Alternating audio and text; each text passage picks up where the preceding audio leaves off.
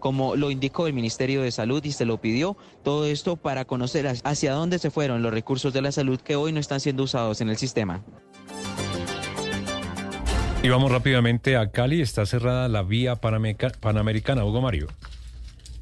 El deslizamiento de tierra se registró esta mañana sobre la vía panamericana en el sector El Peñón, entre los municipios de Timbío y Rosas, en el sur del departamento del Cauca. Hay gran congestión de vehículos de pasajeros y de carga represados ya, esperando que se reabra el paso entre Popayán y Pasto. El Pedro Correa es vocero de la cooperativa de motoristas del Cauca no estamos despachando porque está cerrado todo lo que es hacia Pasto y Piales, toda la vía panamericana. Que van a enviar maquinaria, pero todavía no ha llegado la maquinaria al sitio. Y nada, los trancones y eso es demasiado largo. El derrumbe fue originado por las lluvias intensas que han caído sobre esta región del país en las últimas horas. Que a Juan le llegue el regalo de su vida por responder un mensaje de texto a cambio de su información no pasa en la vida real. Ojo, Bancolombia nunca te pedirá tus claves, códigos de seguridad ni números de tarjetas. No los compartas. Bancolombia. Colombia es pura sabrosura. Como la panela, el toque de dulzura y energía de nuestros días. Y es que en cada rincón disfrutamos momentos acaramelados que llevan el toque de las manos de nuestra tierra. Entendiendo que lo más sabroso es nuestro, porque lo bueno es de acá. Compra local. Mejor colombiano. Ministerio de Agricultura y Desarrollo Rural. Colombia, potencia de la vida.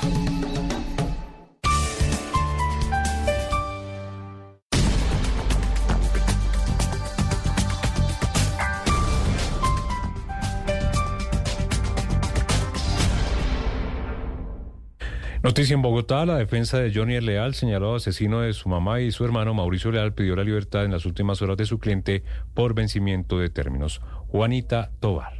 Johnny Leal hizo una petición y es salir de la cárcel La Picota de Bogotá, recobrar su libertad, porque aún no han emitido un sentido del fallo, es decir, aún no hay una sentencia sobre su proceso judicial por la muerte de su mamá Marlene Hernández y de su hermano, el reconocido estilista Mauricio Leal. El juzgado agendó una audiencia, la cual se hará el próximo 10 de enero a las 9 de la mañana, donde el abogado de Leal va a sustentar los argumentos para pedirle al juez que deje libre a su cliente por vencimiento de término. Recordemos que este caso ha estado lleno de aplazamientos por parte de la defensa de Johnny Leal, lo cual ha retrasado el curso del proceso y lo que viene el próximo año es que el 25 de enero se van a escuchar cuatro testigos más que va a presentar el abogado de Leal y se va a definir si es o no culpable, además de saber si va a recobrar o no su libertad. Y la Aeronáutica Civil está apoyando los protocolos activados por el Gobierno Nacional para brindarle una ayuda a los migrantes de origen africano que están llegando al Dorado en Bogotá. Julián Ríos. Se continúan eh, activándose los protocolos en el Aeropuerto Internacional El Dorado para verificar que ningún niño de origen africano se encuentre solo y que tengan a sus padres. Igualmente también se están activando todas las ayudas y toda la organización y coordinación para que estos migrantes eh, puedan continuar hacia sus países de destino y no permanezcan durante días y meses en las salas de espera del muelle internacional. El director de la Aeronáutica Civil, Sergio París, se ha referido a unos controles que están haciendo previos en Turquía y Estambul para tener como una especie de filtro de estos ciudadanos que se dirigen hacia Centroamérica. Escuchémoslo. Tiene dispuesto una serie de medidas con los operadores aéreos. De hecho, de tiempo atrás vienen haciendo controles en el origen, especialmente en Europa, en Madrid o en Turquía, en Estambul. Ellos están haciendo un control allá preventivo. Ya acá estamos asistiendo con Migración Colombia su labor de control. Igualmente, la Aeronáutica Civil está apoyando todas las labores con OPAIN, igualmente con Migración, para poder tratar de organizar a estos migrantes y tener un control sobre ellos y así eh, permitirles pues su estadía en tránsito y también pues que continúen a sus países de Centroamérica donde se dirigen incluso para llegar, como lo ha dicho Migración, a Estados Unidos y Canadá.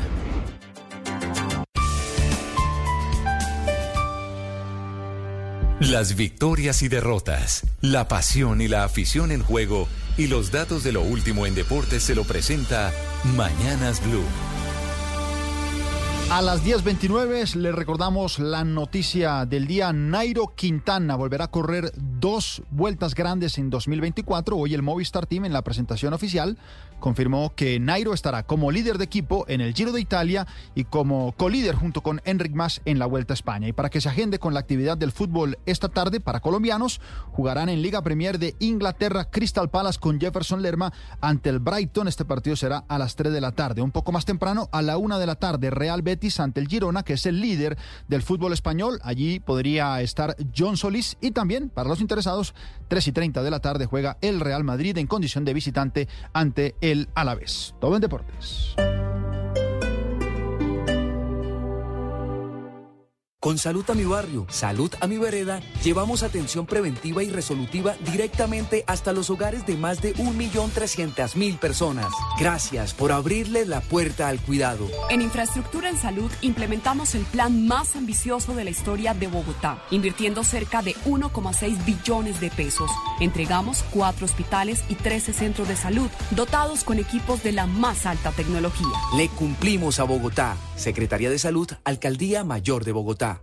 Amiga, tengo que ir a mercar. Vamos al costo del Eden Centro Comercial. Por cada 100 mil en compras de cualquier establecimiento, podemos ganar 50 millones de pesos en tarjetas de consumo. ¿50 millones? Sí, amiga. Ven, registra tus facturas y prepárate para ganar. Avenida Boyacá con calle 12.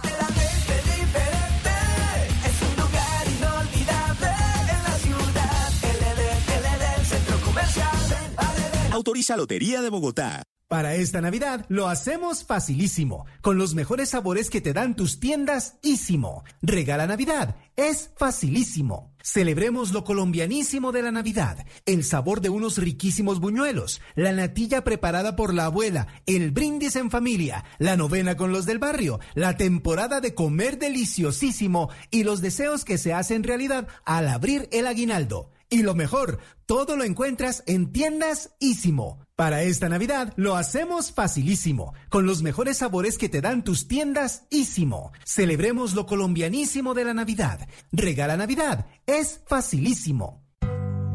Que llegues a casa esta Navidad. Es el regalo más poderoso que tu familia puede estar entre las novenas. Regalos y más. Usa tu casco, cuida tu vida. Alguien te espera en tu hogar. Entrega las llaves a tomar. Y a la salida del baile baja la velocidad. No más muertes en las vías. Secretaría de Movilidad. Alcaldía de Bogotá. Con Salud a mi barrio, Salud a mi vereda, llevamos atención preventiva y resolutiva directamente hasta los hogares de más de 1.300.000 personas. Gracias por abrirle la puerta al cuidado. En infraestructura en salud implementamos el plan más ambicioso de la historia de Bogotá, invirtiendo cerca de 1,6 billones de pesos. Entregamos cuatro hospitales y 13 centros de salud, dotados con equipos de la más alta tecnología. Le cumplimos a Bogotá. Secretaría de Salud, Alcaldía Mayor de Bogotá.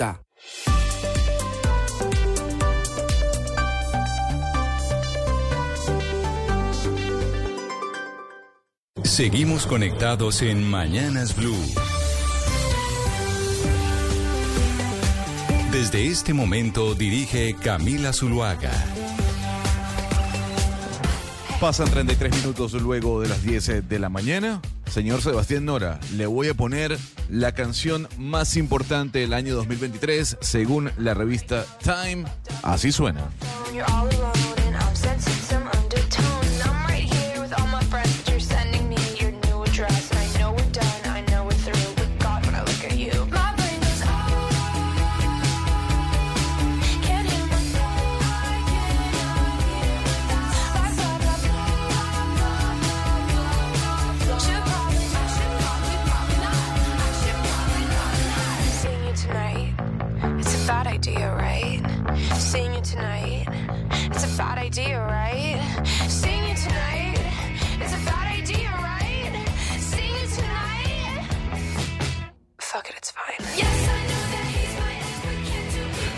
Señor Sebastián Nora, ¿le gusta Olivia Rodrigo? ¿Sí o no? Pues eh, el otro día Camila dijo que de a poco eh, la vida le va dando uno cachetadas sobre, sobre la edad. Yo que me creía, creía joven y no tengo ni idea quiénes están jovencitos. No puede ser. sé No quién puede sea. ser. No puede ser. Le No, voy a decir algo. Hasta nuestra Pero editora Gonzalo, general. No sé, pero señora, Gonzalo, por dígame. favor. Pero Olivia Rodrigo, como así Sebastián, que usted no sabe quién es Olivia Rodrigo. Pero por Dios, Yo hasta me la sé y todo. Sí, Lo que pasa es que yo a punta de hijos pues me sé todas las de Olivia Rodrigo. Eso es eh, pura música de, bueno, sí, eh, Sebastián ya salió de ese rango. Pero es, Salió- es un rango que ni siquiera tiene cédula o no, Ana Cristina. Mire, no, no, le, le voy a decir no, algo. es rango Eh, con eh, se- cédula nueva. Ah, estrenando cédula, la digital. Mi- mire, ¿cómo, cómo se va, cómo, cómo se ve usted, Sebastián, que está desconectado de la realidad musical? Que Olivia Rodrigo fue noticia hace una semana Sí. porque conoció personalmente a Maluma. Entonces hubo un video y todo en el que se ve a Maluma recibiendo, creo que un camerino, a Olivia Rodrigo, en medio de una presentación, ella diciendo, oye, estoy muy mm, orgullosa o, o- o emocionada de conocerte. Y Maluma le responde, yo también. En fin, Olivia Rodrigo fue un fenómeno musical hace cuestión de año y medio y este, este 2023 publicó su segundo álbum llamado Goods y la revista Time pone esta canción como la mejor del 2023. A ver, eh, Oscar Montes, usted sabe que a final de año siempre aparecen los rankings, ¿no? Todos los diarios, eh, portales, revistas empiezan a hacer una recopilación de lo mejor del 2023. Pero en este caso, la eh, revista Variety, en su edición digital, publicó un ranking muy interesante. Los 100 mejores shows de televisión de toda la historia. Señor, de toda la historia. Obviamente no voy a leer los 100, pero solamente le voy a hacer una pregunta. ¿Cuál es el mejor show de televisión de la historia? Eh, el del Es de David, su época. David Letterman. Yo creo. Eres- no, no está, está en la lista, pero no, no está en el top 10. No, pero debe ser el número uno, creo yo. Pero bueno, no sé, a ver quién de esa época, de mi época, dice usted. De su época, o sea, televisión blanco y negro. ¿Bill Cosby? No. Bill Cosby, no señor, no señor. A ver, Hugo Mario, el mejor show de la televisión, según la revista Variety. Hugo Mario no está. Ana show, Cristina. Sí. Ajá, dígame. Show, show o, se- o series también. eh, Un se show, no, series, No, un show. talk show, Eh. o sea, shows de televisión. Eso engloba eh, talk shows, series, o sea, la televisión, shows. Los Simpson. Los Simpson. No. Muy bien. Muy bien, está cerca, está cerca. Señora Ana Cristina, el mejor show de televisión según la revista Variety de toda la historia. Eh, no, está muy difícil. No sé, no sé, Gonzalo. No, ya dijeron que Bill Cosby, pero me dicen que Bill Cosby no es. Blanco y no, negro. Yo pensaría, sí, yo pensaría que es, es más por. Aquí le decían blanco y negro. No me acuerdo cuál era el nombre en inglés. Ese era, era uno súper exitoso. Pero Sí. había uno que era este que era con Michael J. Fox. Eh, Ay, no me acuerdo cuál era es el, el nombre, no la película, era un, era un show que era de una familia. ¿Cómo se me va a olvidar eso? Bueno, yo, yo le voy a hacer la pregunta a Claudia. Claudia, no sé si es de su época, yo no creo que sea de su época, pero le voy dando pistas. Para usted, ¿cuál es el mejor show de televisión de la historia? ¿O cuál sería según Variety?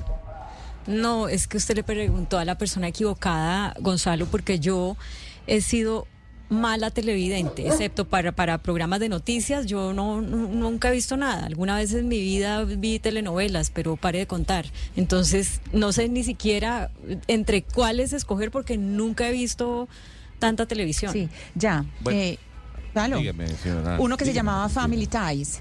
Uno que No, se llamaba señora. Family Ties. No, señora. Es que ni siquiera está en la lista. No, Ni bueno, pero yo lista. estoy, no puede ser que eh, hayamos sido tan malos televidentes. Yo le digo uno, Gonzalo, Seinfeld, Dígame. que es el que sale en todas las listas del mundo mundial. Está en el top 10, pero no es el más importante. Entonces, de Sopranos. Variety. Señora, está en la lista y está en el número 3, pero no es el más importante. Ay, no. Breaking No, eh, momento, un momento. Breaking Bad, lo que puesto pasa número 5, es que, no es el más eh, importante. Gonzalo, no, rango de tiempo. Es que yo entendí que era mucho más atrás. No, no, sí. No, los sopranos, es, los sopranos es este siglo, pues. Pero un momento, por favor. No se alboroten. Dije a nivel histórico. Entonces, le voy a dar del puesto el show de Lucy. al puesto 1. A ver, un el show de Lucy. Seinfeld, sin duda. ¿Quién quiere ser millonario? Un momento, por favor, no se alboroten. Seinfeld, puesto número 8. No puede Puesto ser. número 7, una serie llamada The Wire de HBO. Puesto número 6, Sex and the City de HBO. Puesto número 5, Breaking Bad, como alguien lo dijo por ahí. El Lucas. 4 está Los Simpsons. Que fue Hugo Mario. Hugo Mario. Muy bien. Señora. De Sopranos, puesto número 3, como dijo Camila Zuluaga. Muy bien. Puesto número 2, una serie maravillosa llamada Mad Men. Increíble. Y el puesto número 1. ¿Es para quién? Ahí escuché a alguien, ¿no? I Love Lucy. I Claro, love el show de Ana Lucy. Cristina. Te Pero eso es claro, años claro. 50. Claro, pero el, claro, el show claro. de Lucy, mire Camila, eso es los años Claro, 50, pero el show de Lucy lo presentaban en los 70 y, to- y fue famosísimo. El show de Lucille Ball eh, fu- fue una leyenda. Es que Sí, si sí, es sí, de sí. toda la época, yo por eso en entendí que era como... Claro, es, no, De pero acuerdo, pues no, también no. se eh, llegó a ser eh, de color, pero además la, la historia de ella y todo, porque sí, ella es legendaria en Hollywood. Entonces el show además de Lucy lo- pues, es, es una leyenda. Ella y Ricky Valens son le- legendarios. Y además creo que en Disney, la- los que tienen niños chiquitos se han llevado a sus hijos a Disney. Creo que hay una cosa también de Lucy. O sea, Lucy sí es un, un Sí, ícono es en, los claro, Estados es un Unidos. Pero eso es qué claro. año? ¿No son los 50? ¿Lucy en qué año fue? No, 51. El Lucy 51. Sí, No, es pero además, 50. eh, oiga, y, y- y Gonzalo me mandó para los 50, o sea, digamos, ni siquiera para los 70, ni para los 50. Bueno, pero no. yo dije que no, era pero de el show de Lucy blanco y negro. No, pero ¿sabe que sí? No, no, pues por supuesto, la, eh, la época del show de Lucy y de, y de bueno, toda esta serie de televisión, pero, pero ¿sabe que estoy de acuerdo? Hechizada. Estoy de acuerdo. Está bien que sea el número Mi uno. Bella Genio. Mi Bella Eh, Genio era Mi maravillosa. Genio. Sí, Mi era espectacular. Pero ahí hay una cosa muy importante y es que también en el show de Lucy entraba como, como la idea del latino, como que se empezaba a, a posicionar la, la idea de- del latino en Hollywood, que era el esposo de ella. Pues ese, ese show tiene como muchas cosas. Ah, ¿el esposo de Lucy era latino? Sí, yo creo que sí. Ah, yo claro. no, es que yo no vi nunca el show No. de Lucy. Sé qué es y sé quién era Lucy, pues porque siempre que salen estas listas de revistas y cosas de los 50, pues ahí sale Lucy era. con su Yo pelo y demás. A Pero ver, no. yo le voy a decir algo. Aquí hay algo en lo que yo no estoy de acuerdo con Variety, Camila. ¿Usted ¿Qué? cree que 60 Minutes es más importante que Friends? Lo que pasa es que 60 Minutes sí tiene una influencia política muy importante y en 60 Minutes han habido, ha habido entrevistas que han generado mucho impacto en la política norteamericana. Oiga, pero Sí, es que lo que generó mire- Friends en los 90 a, a nivel, a nivel comercial y del impacto en la cultura pop también no se puede dejar atrás, ¿no? Sí, pero mire, mire Gonzalo, lo que les decía del esposo de Lucy, el esposo de Lucy era un cubano, Desi Arnaz. Un cubano ese fue como- americano. Sí, cubano que era Desi Arnaz, entonces era famosísimo porque era como esa gran incursión, eh, una época, claro, de los 50 y, em- y estaba como esa entrada dura de los latinos o del mundo latino en Hollywood. Y Lucy era la pura gringa, eh, la, pura norteamericana de, de posguerra, entonces no solamente es en el momento que es el show, porque a nosotros nos llega, digamos, tarde, porque nos llega muchísimo después. O sea, aquí se empieza a presentar, no sé exactamente en qué año, pero se presenta pues cuando llevaba muchísimos años en Estados Unidos, que es cuando empieza todo ese boom después de la posguerra, que empieza todas esas familias, eh, las mujeres ten- empiezan a tener, empezamos a tener otras, otras formas de vida, como empezaron eh, las abuelas a tener una serie de, mm, de cosas en casa para ayudarlas, para hacerles la vida más Pero fácil. vengan, Entonces, Cristina, es, es una leyenda ¿Uno muy puede bonita, decir pues. que era un show feminista? ¿Uno puede decir que era un show No. feminista? No, no, no. ¿No? No, no, yo creo que no, no, no, no. No, No, pero no, era, no, pero Lucy no era, pero no, pero ella no era una mujer allí como, como eh, sumisa y No, no. no, era sumisa, pero no, to- no, no toda mujer brava es feminista. Hay mujeres que son bravas y No, son no, pero no, pues, le, pregunto, le pregunto porque el rol de ella que yo recuerde, Lucy era una mujer de temperamento y pues, o sea, Sí. era... La verdad, la verdad, eh, Oscar, pues no recuerdo también la serie, me acuerdo muy bien del personaje de, de Desi Arnaz, precisamente por eso que le digo, pues porque era la incursión y hace poco pues me leí un libro donde hablaban de él, entonces eh, me acuerdo de esa incursión tan importante y el papel que tuvo él en la entrada de otros latinos, que los latinos empezaron a llegar en, los años 20 y 30 a Hollywood y, ya después eh, empiezan unas presencias muy fuertes y que por ejemplo nosotros los colombianos pues podemos contar eso muchos años después. eh, con, con Sofía. Vergara, claro, que es una de las, de las representantes latinas Oiga, de la televisión. Claro, de las grandes latinas. Gonzalo, dice un oyente, Dígame. nos están escribiendo al 301-764-4108 y también los oyentes a través de nuestro canal de YouTube que siempre hablan mucho en el chat que cómo es posible que no esté Game of Thrones o Juego de Tronos en HBO, que fue una de las series más importantes No, pues, de los pero- últimos. Sí, pero Game of Thrones es muy importante. Pero ya es Eh, de, plata- de plataformas, ¿no? pues de HBO, donde Sí, por eso. Sí, claro. Gonzalo, Puesto- ¿en qué- ¿en dónde aparece número Game of 21. Thrones? ¿21? Puesto número 21, sí, ¿Y House señora. of Cards Eh, en dónde? Que esa es una de mis favoritas. Ahí tengo que buscar, ahí tengo que buscar. No, ¿Y la oficina? ¿La buscar, pero oficina en qué está? Por ejemplo, ¿En qué pero puesto por la ejemplo, el, el- el show de Le- Letterman aparece en el puesto 35. The Office aparece en el puesto 39. Eh, usted se acuerda, usted que trabajó en MTV, The Real World, Camila, ese reality que fue un Claro que boom sí, de los 90. primeros realities que hubo en la historia de la televisión se llamaba The Real World. Era buenísimo. Yo lo veía cuando tenía como que 13 años, 10 años, lo veíamos Era- más o menos. que eran ciudades de Estados Unidos, ¿no? Que es Real World Seattle, New Orleans, Washington, Miami, etcétera. Hay una Eh, serie, hay una serie Gonzalo que yo creo que marcó una generación completa en los 80 y no sé en qué puesto está, no la he escuchado, pero, pero escuche la banda sonora y usted me dice si está o no está en el ranking. A ver. Hace 10 años, un tribunal militar condenó a prisión a un grupo de comandos por un crimen que no cometieron. Estos hombres escaparon del presidio y se instalaron clandestinamente en Los Ángeles. Hoy, aunque el gobierno los busca, si alguien tiene ¿El un Superagente problema, 86? No, los magníficos. No, Los magníficos. Ah, ok. Claro, sí. Pero eso sí Mario muy Baracus. Claro, los Ah, ese es magníficos. Mario Baracus y los Oiga, magníficos. Sí, sí, sí, sí. Claro. Los magníficos, ¿en dónde ¿no? No, no, yo hasta el momento voy aparece? por el puesto 80, eh, 89 y no aparece. Pero Gonzalo, le voy a decir una.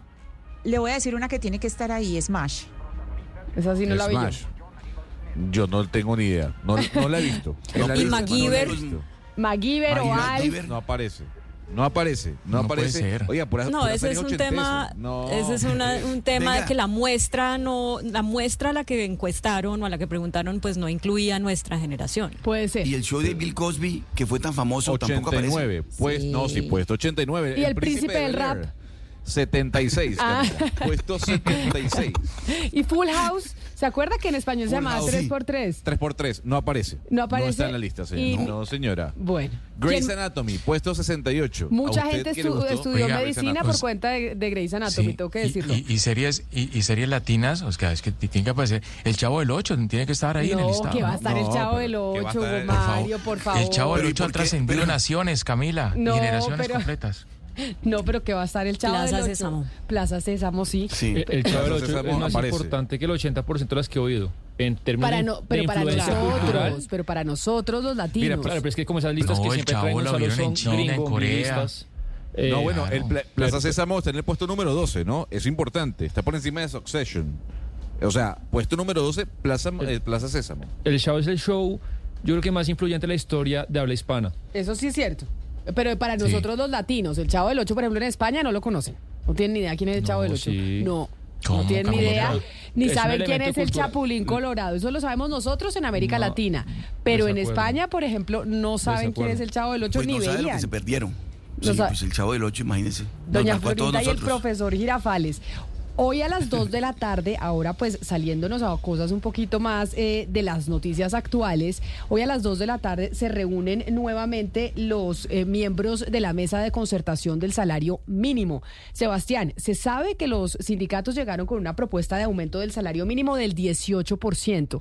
¿Los empresarios qué propuesta eh, tienen sobre la mesa? ¿O todavía no la han dicho? Lo, lo que le había contado, Camila, ayer eh, le- lo que pregunté es que hay una diferencia de más o menos 90, 100 mil pesos entre los ¿Me sindicatos. había contado al aire? No. Sí, le, le conté. Al aire no, me contó el consejo de redacción. Sí, señor. Al aire a los oyentes no le había dicho absolutamente nada. Esa hay una diferencia en este momento eh, entre 90 y 100 mil pesos, por eso la primera límite que había, que era el 15 de diciembre eh, de la concertación de salario, no se llegó y se establecieron unas nuevas mesas que terminarían mañana. Se dice que de pronto, hoy en la tarde, podría haber humo blanco eh, si se sale esa diferencia de 90 a 100 mil pesos, que aparentemente suena poco, pero en términos porcentuales, pues es bastante dinero. Los sindicatos siguen en su 18% y los empresarios dicen que ojalá no, no mucho más allá de la, infra- de la- de la inflación.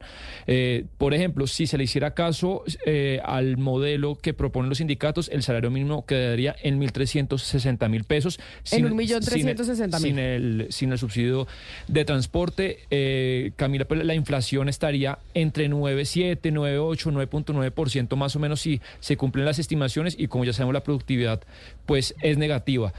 Vamos a ver si esta, si esta mañana, si esta tarde hay humo blanco, como usted dice que hay reunión, y si no, lo que sucedería por ley es que antes del 30 de diciembre, pues tiene que salir el decreto firmado por el presidente con el nuevo salario y ya sería pues un poco a discreción del, primer manda- mandatario. Sí, es, eh, en esta ocasión hay algo que es paradójico, que es que el ministro de Hacienda estaría más del lado de los empresarios, de que no aumente tanto el salario mínimo eh, y, y un poco en contra de la ministra de Trabajo, pues que obviamente está más alineada con los sindicatos, ese es el sector de donde ella viene. Eh, entonces, allá hay una puja interesante entre dos pesos pesados del gobierno. Pues los sindicatos, como decía, llegan el, con el 18%, Claudia, las centrales obreras. Los empresarios más o menos, pues no, sé que no han dicho una cifra, pero parece que está como alrededor de la inflación, que es el 10%. Y el gobierno estaría en algo así como el 12%, o en- entre el 11 y el, y el 12%. Siempre decimos, el salario mínimo, cuando aumenta el salario mínimo, no solo aumenta el, el salario como tal, sino hay otras cosas que también aumentan. Como por ejemplo, Claudia, el copago de la CPS, los pasajes eh, de transporte público, el Transmilenio, el, eh, el pasaje del bus y también las multas de tránsito. Cuando usted eh, lo cogen en la calle y le ponen una multa, esas multas van a aumentar en un eh, 18%, si es lo que dicen los sindicatos, en un 11 punto algo por ciento, si es lo que dice más o menos el gobierno, y en un 10.15%, si es lo que dicen los empresarios. Y yo le digo una cosa, nosotros por lo menos en Bogotá pagamos unos, eh, pa- unos eh, multas de tránsito carísimas, pero carísimas del nivel de Estados Unidos. A usted en, en Washington, Nueva York, le cobran 100 dólares por quedar mal parqueado, por tener el carro mal parqueado. Esos 100 dólares son, ¿qué? ¿400 mil pesos? Eh, si lo Sí, pasamos a pesos sí. colombianos, Sí, en. Bogotá, si usted está mal parqueado, le cobran 500 mil. 500 mil. Y el Oiga, y a pesar de eso hay mal parqueados por todos lados, ¿no? pero, porque entonces lo hacen casi que impagable. Porque si, en- si, si usted en Estados Unidos paga 100 dólares, la multa más cara por estar mal parqueado, y aquí en Colombia paga más de 100 dólares, y el- en Bogotá, por lo menos, yo no sé cómo es en Cali, en Medellín y en el resto de ciudades, y aquí paga más de lo que se paga allá y nuestro poder adquisitivo es mucho menor, pues por eso la gente no paga las multas de tránsito, porque yo creo que las multas de tránsito también se tienen que poner para que la gente las pueda pagar. Porque dígame, No, pero- 500 mil pesos usted por estar mal parqueado. No, pero sí se lo merecen porque la, el impacto de- que generan en la movilidad es tremendo. O sea, hay más impacto en la movilidad por los mal parqueados que por los siniestros y por la falta de vías. Entonces, yo sí creo que se, que se lo merecen. Los mal parqueados es que yo, pues, los detesto.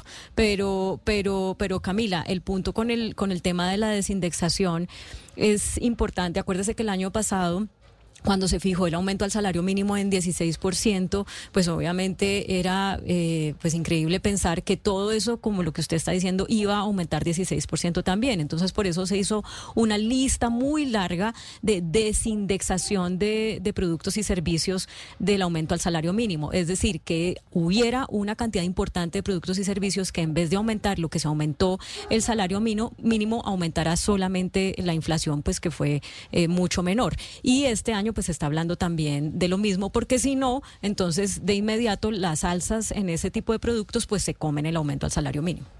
Es hoy a las Claudia, 2 yo- de la tarde, dígame Ana Cristina.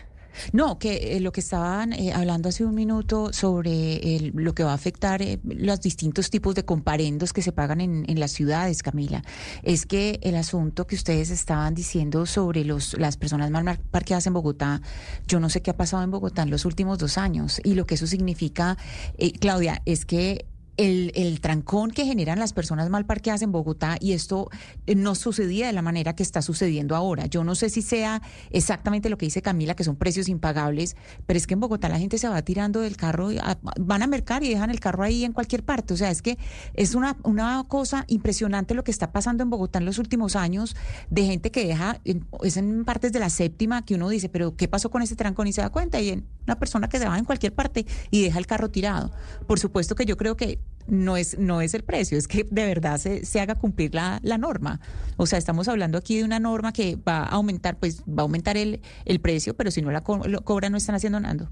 No estamos haciendo nada. 10 de la mañana, 53 minutos. Pues a las 2 de la tarde, pendientes de esa mesa de concertación del salario mínimo para ver cuánto aumenta, porque no solo el salario, como decíamos, sino otras cosas que están indexadas también al aumento del salario mínimo. Usted, Sebastián, que tiene su corazón en las 5G, habló muy temprano el ministro del, del ministro de las TIC, Mauricio Liscano. ¿Con quién vamos a hablar que nos pueda decir más cosas, además de lo que ya dijo largamente el ministro Liscano sobre el tema de la adjudicación de, la- de las eh, bandas 5G? Pues eh, yo creo que hubo, Camila, de pronto una brecha entre lo que el gobierno esperaba y lo que resultó.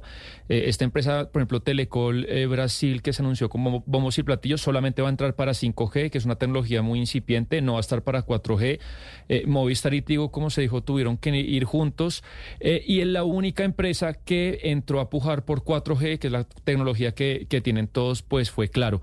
De igual manera, pues todas pudieron tener un bloque 5G y para eso Camila está pues en línea eh, el CEO, el gerente de Telefónica en Colombia, Fabián Hernández, que junto contigo se aliaron en una unión temporal para entrar en esta tecnología. Doctor Hernández, muy buenos días. Muy buenos días para todos.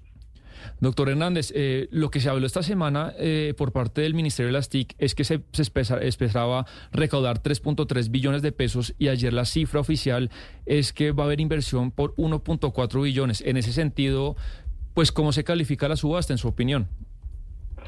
Bueno, yo creo que hay dos comentarios para hacer acá. Eh, el primero es que la subasta en cuanto a las bandas de 5G eh, fue bastante positiva. Eh, yo creo que fue un éxito. El gobierno nacional en ese punto creo que recogió muchos temas que el sector venía advirtiendo de que eran necesarios corregir en las subastas en el país para no tener los mismos errores, situaciones que se presentaron en el año 2019 y eso fue positivo. Y para 5G se cumplió con el propósito. Eh, para 4G yo creo que no que no se cumplió de acuerdo con la si, si uno mira con la con los, números o las cantidades de bloques que estaban que estaban dispuestos, pero también eso da cuenta no solamente de, de la situación de- del mercado, sino que adicionalmente eh, también de la tarea que hace falta por por entre todos, entre operadores, gobierno, de terminar de cerrar las brechas de conectividad y desarrollo de la tecnología 4G. Hay que seguir impulsando el 4G, llevándolo Doctor a, Hernández, más, pero- a más lugares. Pero ¿y por qué nadie pujó por 4G? Que, es, la- eh, digamos, el 5G es el futuro y, todos los que nos están oyendo, ojalá en 5 o 7 años pues tengan esa tecnología, pero la realidad hoy del país es 4G. ¿Por qué ninguna empresa eh, pudo pujar? No, digamos, digámoslo así, ¿no hay plata? No, Yo creo que es una aproximación, hay un, un criterio muy individual de cada empresa, pero en términos generales eh, tenemos un reto. Uno, terminar de desplegar lo que ya tenemos. Eh, ese es un reto importantísimo. Con la tecnología que tenemos, con la infraestructura que tenemos y la cantidad de espectro que tenemos, eh, terminar de cubrir las zonas eh, que, no, que, que, que hoy no están cubiertas o conectar a las personas que hoy no tenemos conectadas. Ese es un punto. Y lo otro es que, que viene una nueva ronda de inversión, un nuevo ciclo de inversión que es el 5G. Entonces, en la mezcla hace que prioricemos el desarrollo, la tecnología, la innovación que viene con el, con el 5G y continuemos ya con la base que tenemos de 4G para seguir impactando la, la conectividad. Hay una de las cosas que poco se ha dicho y es que el eh, ministro Liscano había anunciado que quería recoger un monto de plata mucho más importante del que se recogió. ¿Por qué razón no alcanzó el gobierno nacional y el ministerio de las TIC a recoger el eh, la cantidad de dinero que estaban esperando recoger y que por eso hay quienes califican que esta pudo haber sido una subasta no tan exitosa?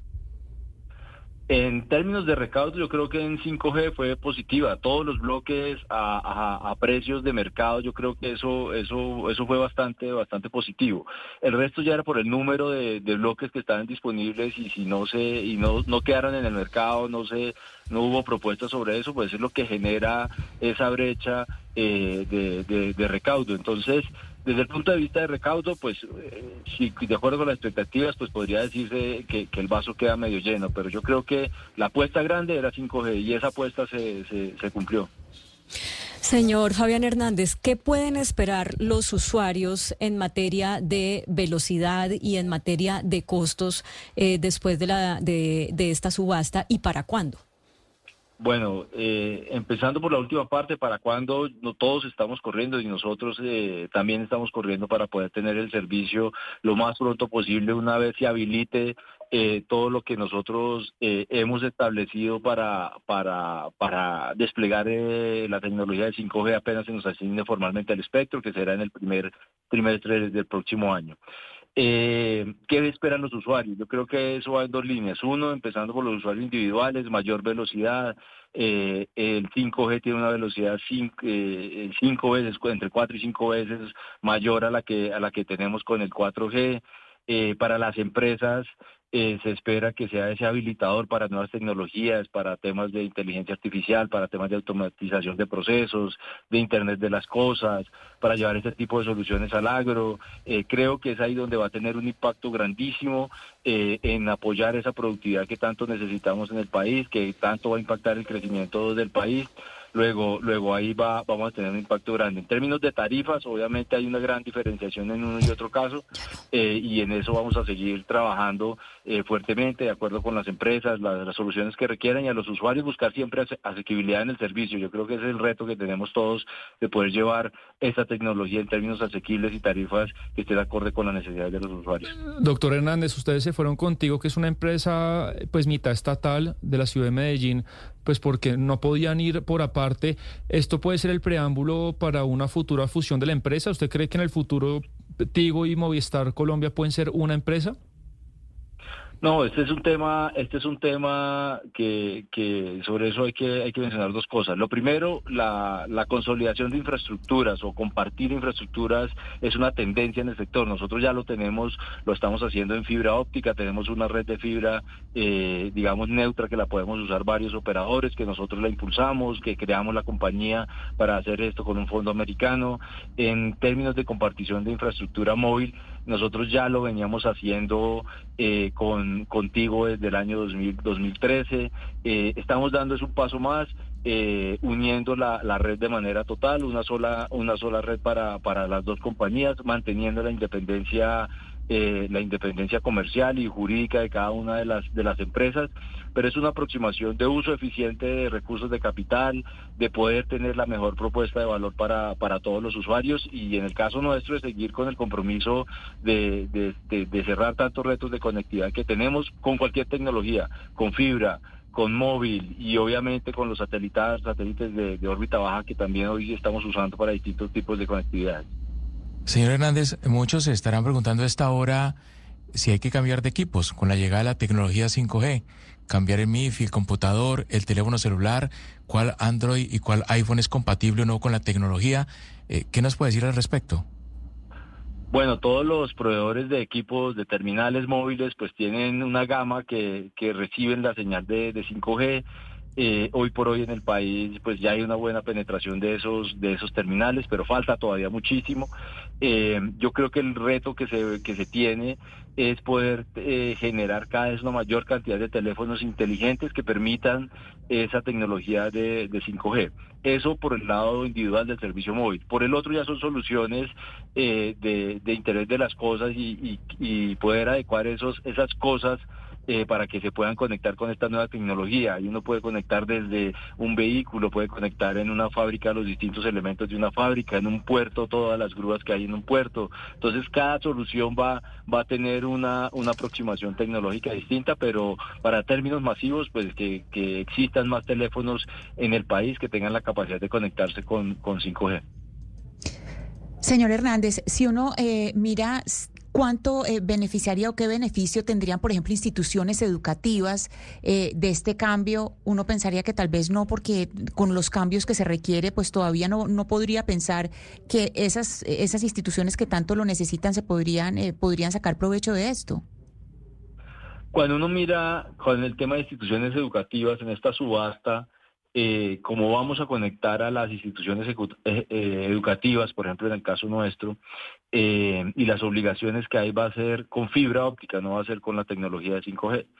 Eh, y es una fibra de 24 hilos, en el caso nuestro vamos a llegar a más de 200 entidades eh, educativas, instituciones educativas, eh, en donde tenemos que proveer un servicio de Wi-Fi eh, tanto interno como externo, disponible 24 horas, Eh, ahí la, la, obviamente el impacto de 5G eh, no es ninguno porque la tecnología con la que lo vamos a hacer y como estaba establecido en los términos va a ser con va a ser con, con fibra óptica que obviamente permite una mayor estabilidad para este tipo y, y las exigencias de inversión son distintas.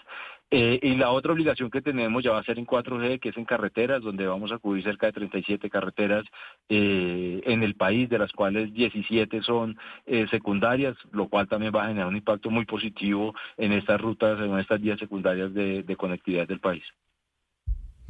Yo tengo una duda y aprovechando que lo tengo aquí con nosotros, doctor Hernández, estábamos antes de saludarlo hablando del salario mínimo y me preguntaban los oyentes en el 301-764-4108 que si, por ejemplo, los planes de celular aumentan de acuerdo al, eh, al, aumento del salario mínimo. Por ejemplo, cuando cambiamos de año y yo tengo un plan que tengo, digamos, con ustedes como Vistar, ¿cómo es el aumento del, eh, del precio del, del, eh, del plan de celular?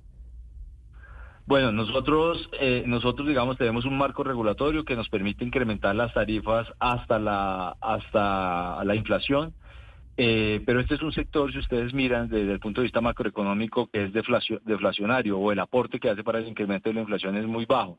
En los últimos reportes, en los incrementos que había de, de inflación, eh, el sector de información y comunicaciones, el incremento era el 0,4%. Y normalmente y muchas veces ha sido negativo, entonces es un sector deflacionario. Acá nosotros, por la dinámica competitiva, por la aproximación de, de consumo y de, y de relación con nuestros usuarios, pues nuestras tarifas, eh, el incremento eh, no se da en esa, en esa misma, en esa misma forma por los distintos planes que tenemos con los clientes. Entonces tiene ese, ese impacto. Eh, le cambio el tema porque esta mañana el ministro de las TIC, Mauricio Liscano, citó un informe en el que dijo que, según él dice que es más dañino para el cuerpo humano el uso, por ejemplo, del secador de pelo que las, la, estar cerca a las antenas eh, para, para la telefonía celular y el uso mismo del celular. Y quiero aprovechar ya que lo tenemos a usted conectado para que nos cuente si ustedes en Telefónica han hecho algún estudio al respecto y qué nos puede decir.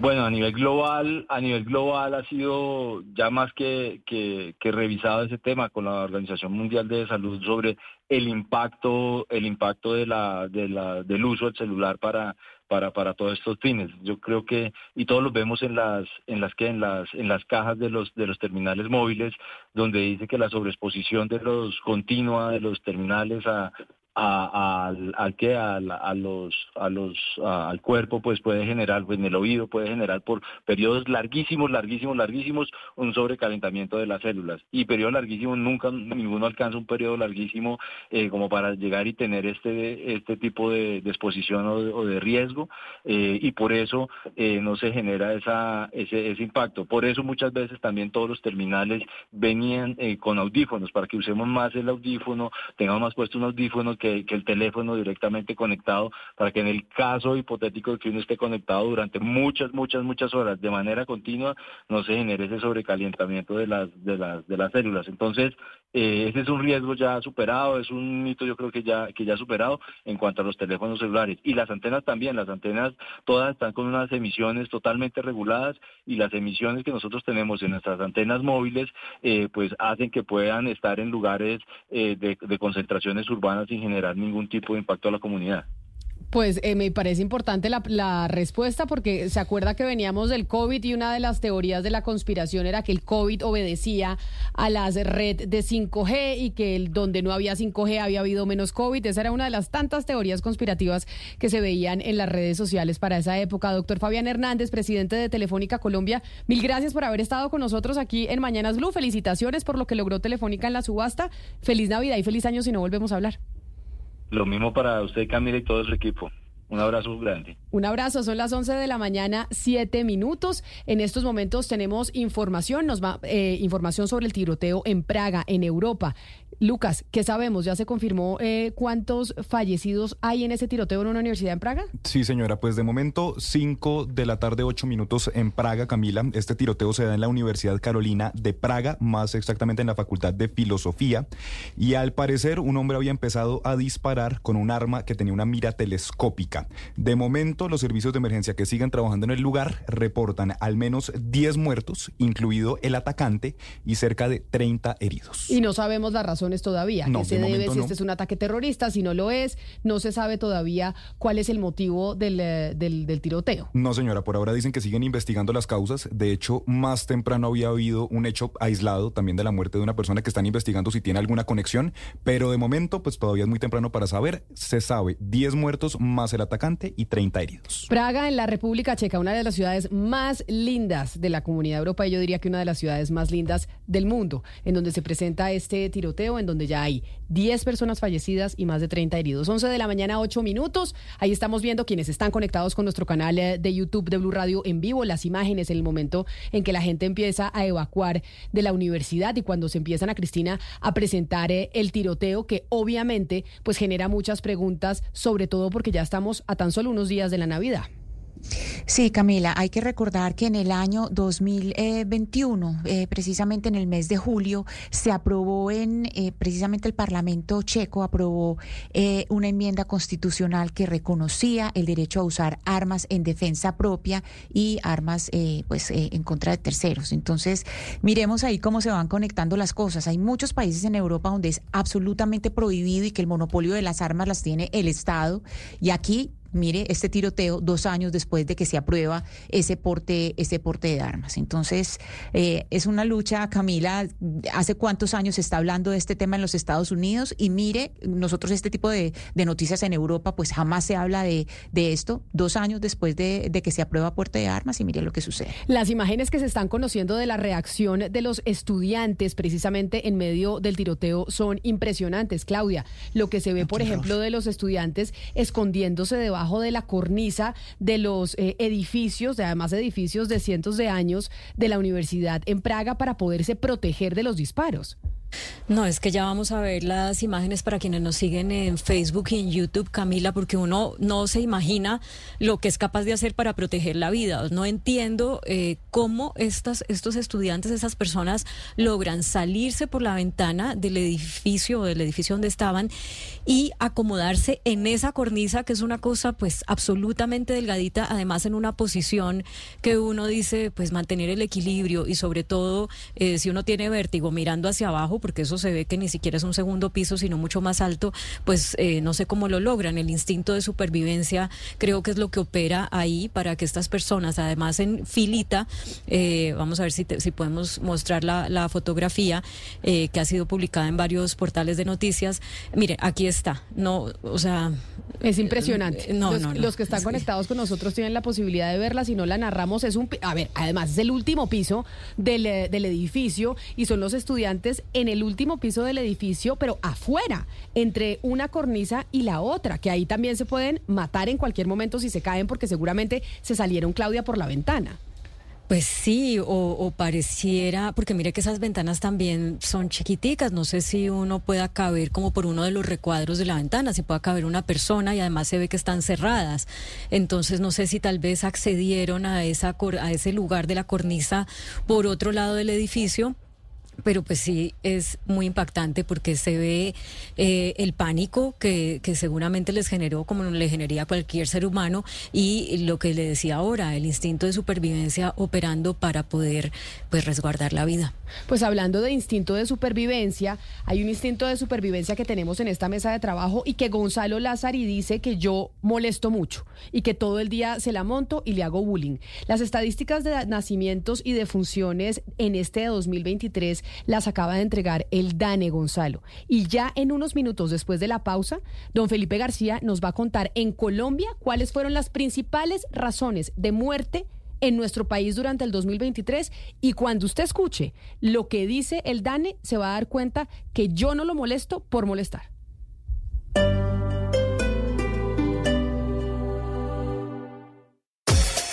Esta semana en ¿Por qué todos saben inglés menos yo? Podcast.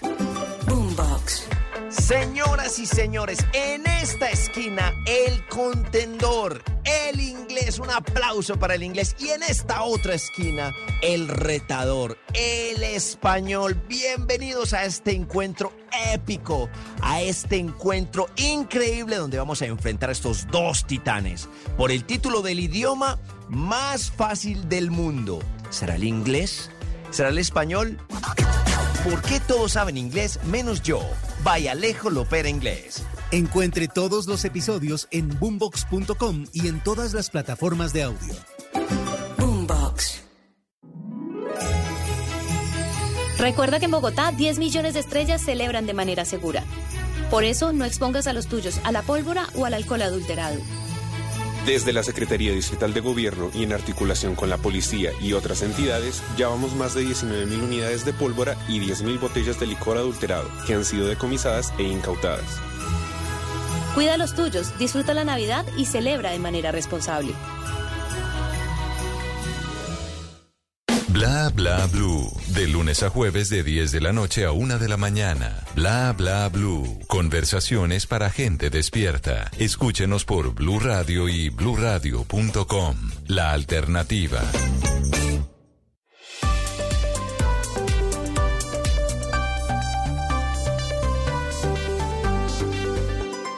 Estás escuchando Blue Radio y bluradio.com.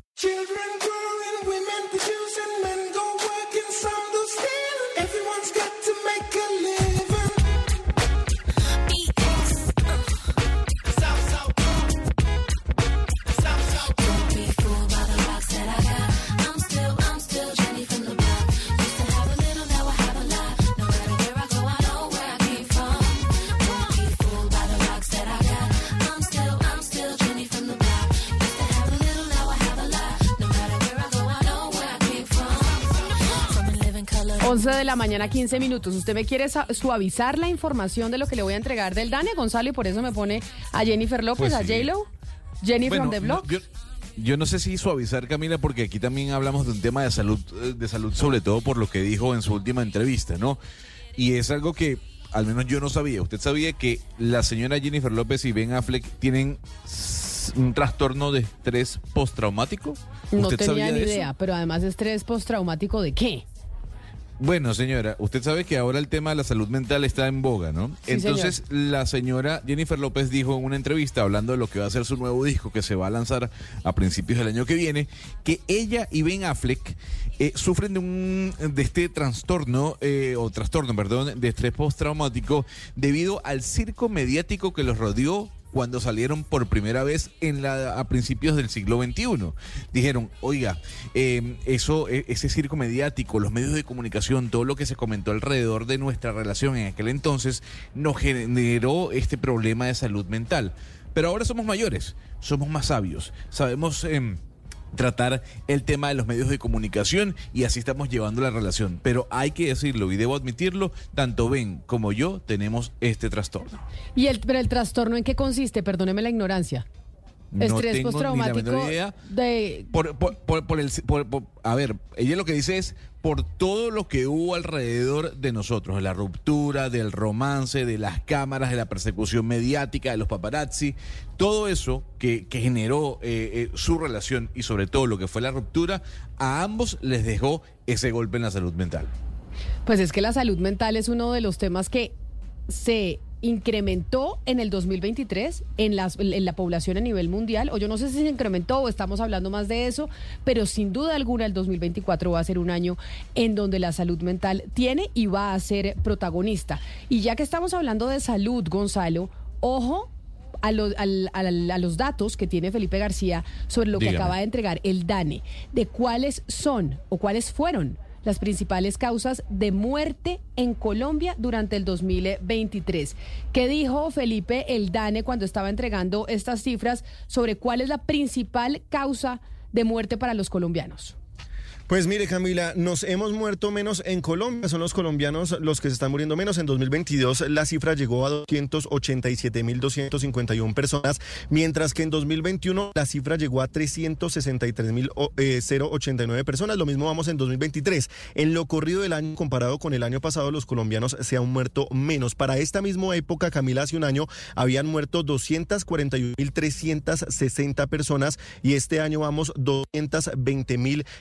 220.575. Según el DANE, se mueren más hombres y mujeres y lo que usted me preguntaba es por esa lista, las 10 principales causas de muertes en Colombia. En primer lugar, encontramos enfermedades isquémicas del corazón, ataques del corazón con un total de 37.709 muertes. Le sigue enfermedades cerebrovasculares con 14.166, enfermedades crónicas de las vías respiratorias, 12.890 muertes en lo que ha corrido este año, agresiones u homicidios en el quinto lugar con 11.390 pues eh, muertes, enfermedades hiper- este, hipertensivas 8.100, enfermedades respiratorias agudas 7.935, tumores malignos de los órganos digestivos y del peritoneo 7.145 muertes, enfermedades del sistema nervioso 7.119 muertes, accidentes de tránsito y esto es muy importante 7.005 muertes en lo corrido del año y por último en el décimo lugar se encuentra diabetes con 6.535 muertes.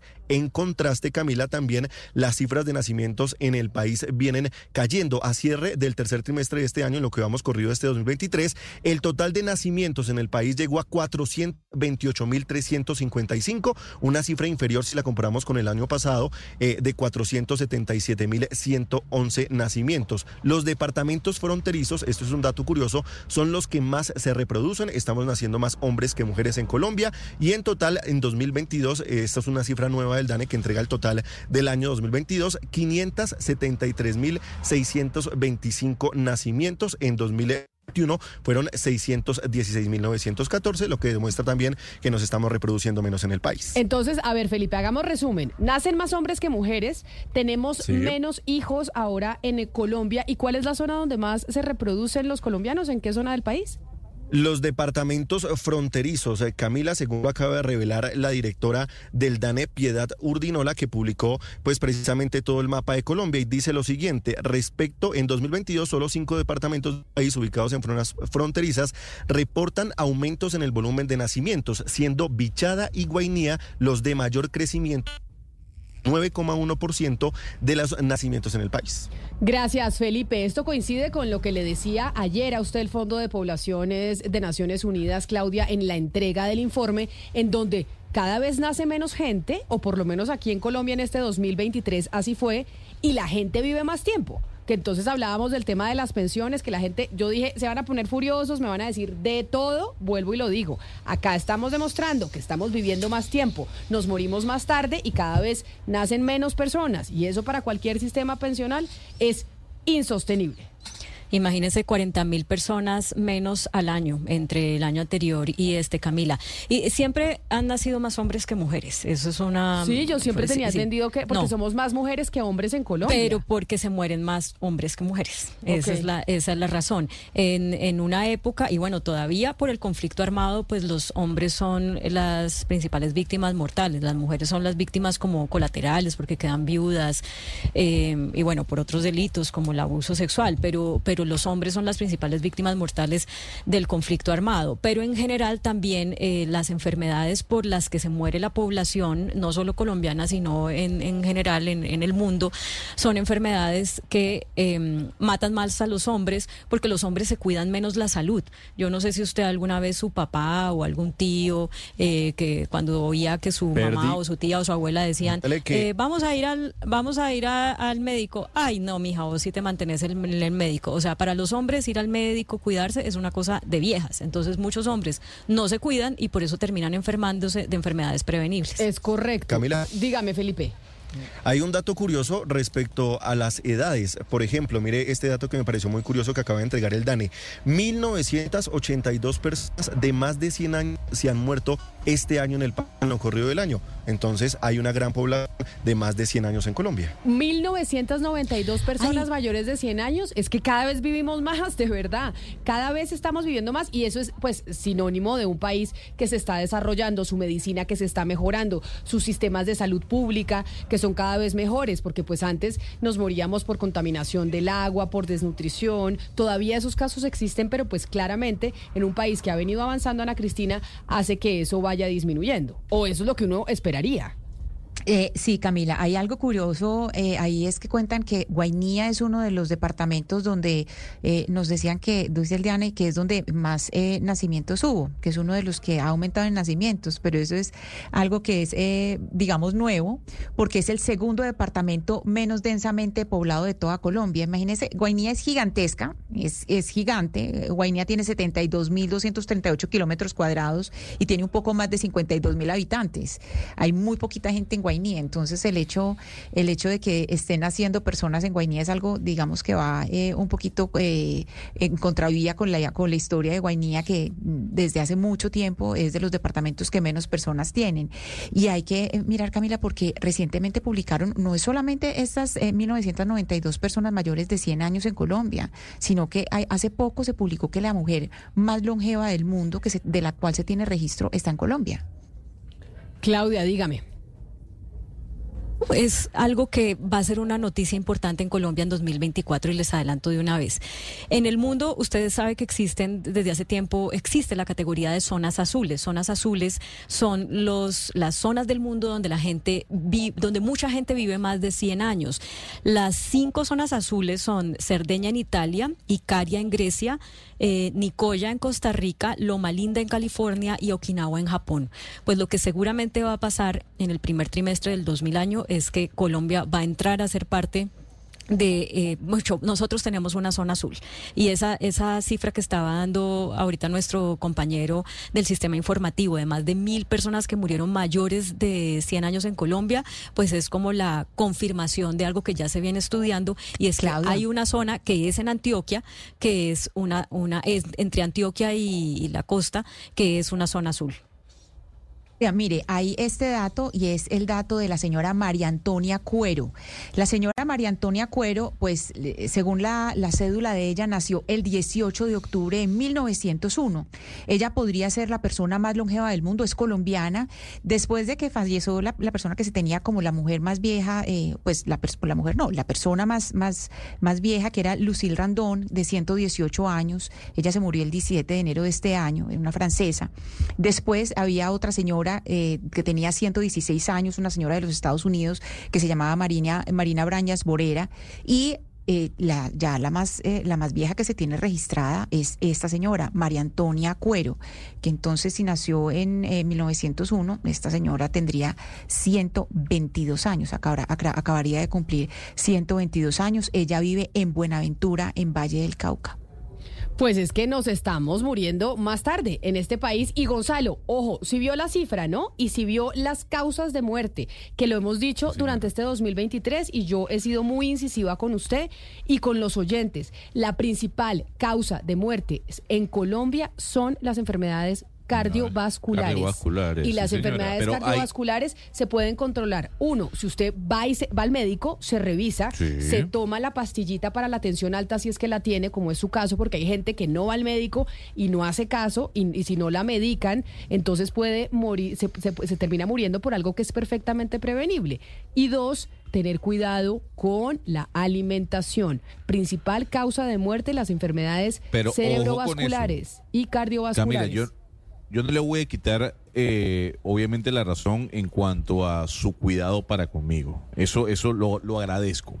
Pero hay que decir que los infartos o las enfermedades cerebrovasculares o los, o los ACV, por ejemplo, en el tema del cerebro, no necesariamente tienen que estar ligados con un tema de peso. Es importante decir, sí, uno más proclive si la alimentación es, es, es mala, si uno tiene sobrepeso, si uno además consume cigarrillo, todo eso es cierto. Ahora bien, la mala alimentación no lo define usted porque está con sobrepeso, porque hay gente que fallece a causa de un infarto sin tener sobrepeso. Lo que quiero decir es, agradezco su comentario, agradezco su cuidado, pero también la mala alimentación no se registra únicamente con el sobrepeso, porque hay gente que no tiene sobrepeso, pero está mal alimentada y también sufre de enfermedades cardiovasculares. Por eso vamos a seguir haciendo campaña en esta mesa de trabajo para alimentarnos mejor. Sé que no les gustan los sellos, sé que no les gustan, eh, eh, Gonzalo, los impuestos, a la mala comida, a la comida chatarra, pero mire los resultados que entrega el DANE. Y esto precisamente es una de las razones por las cuales hay un sector de la población, del Congreso de la República, de la sociedad civil, que quiere promover a través de estas medidas una mejor alimentación y una alimentación más saludable, porque esta es la principal causa de muerte. Y claro que no todas las enfermedades cardiovasculares o cerebrovasculares tienen que ver con una mala alimentación, pero así como no todo cáncer de pulmón tiene que ver con fumar, si usted deja de fumar, obviamente tiene menor probabilidad de tener ese tipo de enfermedad. Igualmente pasa con las enfermedades cardiovasculares. Si usted come mejor, hace ejercicio, se alimenta, no está gordo, y, o sea, no tiene sobrepeso, las probabilidades de no tener una enfermedad cerebrovascular o, vascu- o cardiovascular, pues son más altas, o son, son menores, perdóneme. No, no, yo, yo la entiendo y vuelvo a decir, yo agradezco todo lo que usted menciona. Solo quiero dejar eh, o traer a colación eso, que no necesariamente usted va a sufrir eh, un infarto eh, estando gordo. Hay gente que ha sufrido algún tipo de Ah, enfermedad cardiovascular eh, sin tener sobrepeso. Eso es lo que quiero dejar claro. No obstante, eso no le quita la razón a usted de que si usted hace ejercicio, come bien, no fuma, bueno, se reducen drásticamente las probabilidades de que usted sufra un infarto, por ejemplo. Vamos a hacer una pausa, son las 11 de la mañana, 29 minutos y volvemos porque tenemos invitados muy especiales que hemos venido anunciando. Vamos a hablar con los Mauricios y vamos a hablar con los Mauricios sobre las perspectivas económicas para el 2024, porque ya empezamos a hacer la cartica al, al Niño Dios, ya estamos hablando de los propósitos del próximo año y como lo han venido registrando diferentes encuestas, una de las principales preocupaciones que tienen los colombianos para el año que se nos viene es el tema económico. Hay vientos de recesión, dicen los expertos. ¿Realmente qué va a pasar el próximo año para nuestros bolsillos? Vamos a hablar con los expertos de verdad después de la pausa. Siempre que te quieran estafar, te van a meter cuentos, pero como todo cuento, no pasa en la vida real. Así que ojo, bancol.co es el único enlace oficial en nuestros mensajes de texto. Bancolombia. Colombia es pura sabrosura. Como el aguacate Hass, que con su gusto más suave y textura tan cremosa es parte esencial de la cocina de todos. Y es que cada bocado es un viaje saludable lleno de placer y alegría, propio de nuestra tierra. Entendiendo que lo más sabroso es nuestro, porque lo bueno es de acá. Compra local. Mejor colombiano. Ministerio de Agricultura y Desarrollo Rural. Colombia, potencia de la vida. Hiper ahorra esta Navidad en Alcosto. Aprovecha 40% de descuento en portátil IdeaPad Slim 3 Touch y llévalo por 2.119.000 pesos hasta el 24 de diciembre. Disfruta de su pantalla táctil con procesador Intel Core i5 Serie H de 8 núcleos y Windows 11. Es perfecto para tareas exigentes con un diseño extraordinario y duradero. Alcosto. Hiper ahorro siempre.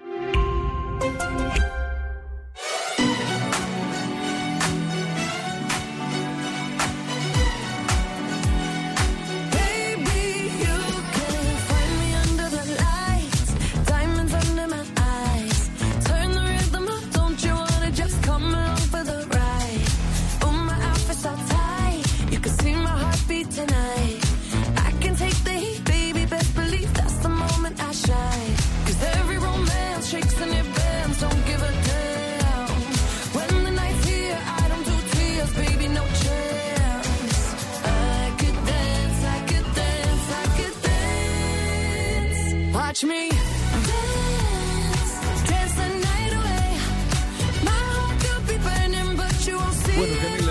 Acerca la temporada de premiaciones. Usted sabe que a inicios de cada año, bueno, son los Globos de Oro, los SAC, el Oscar.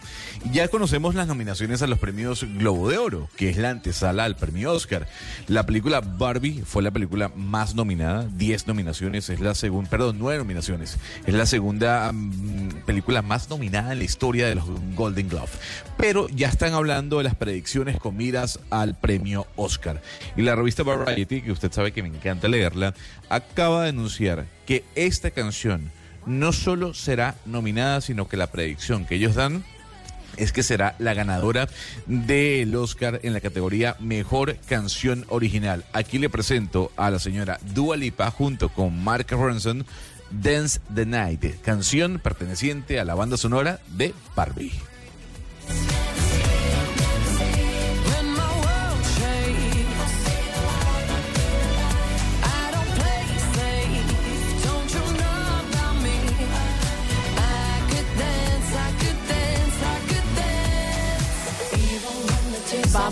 Qué pasa en el 2024 con los Oscar, pero como estamos mirando a ver eh, qué va a pasar el próximo año, y les anunciaba yo antes de la pausa, la economía es una de las cosas que más preocupa a los colombianos, creo que hay una conversación entre amigos. Y eh, son amigos, ambos economistas, tal vez, no sé si ya lo han compartido en eh, su podcast, en su video podcast, que es muy famoso, que precisamente se llama Entre Amigos. Son dos amigos que se llaman igual, que fueron al mismo colegio, pero que además estudiaron exactamente lo mismo en la misma universidad y que sus vidas han estado, pues, eh, de forma muy parecida. Yo no sé si ellos dos coincidan conmigo. Estoy hablando del exministro de Hacienda, Mauricio Cárdenas, y del ex viceministro de Hacienda también, Mauricio Reina. A los dos Mauricios, bienvenidos. Qué placer tenerlos conectados con nosotros hoy aquí en Mañanas Blue.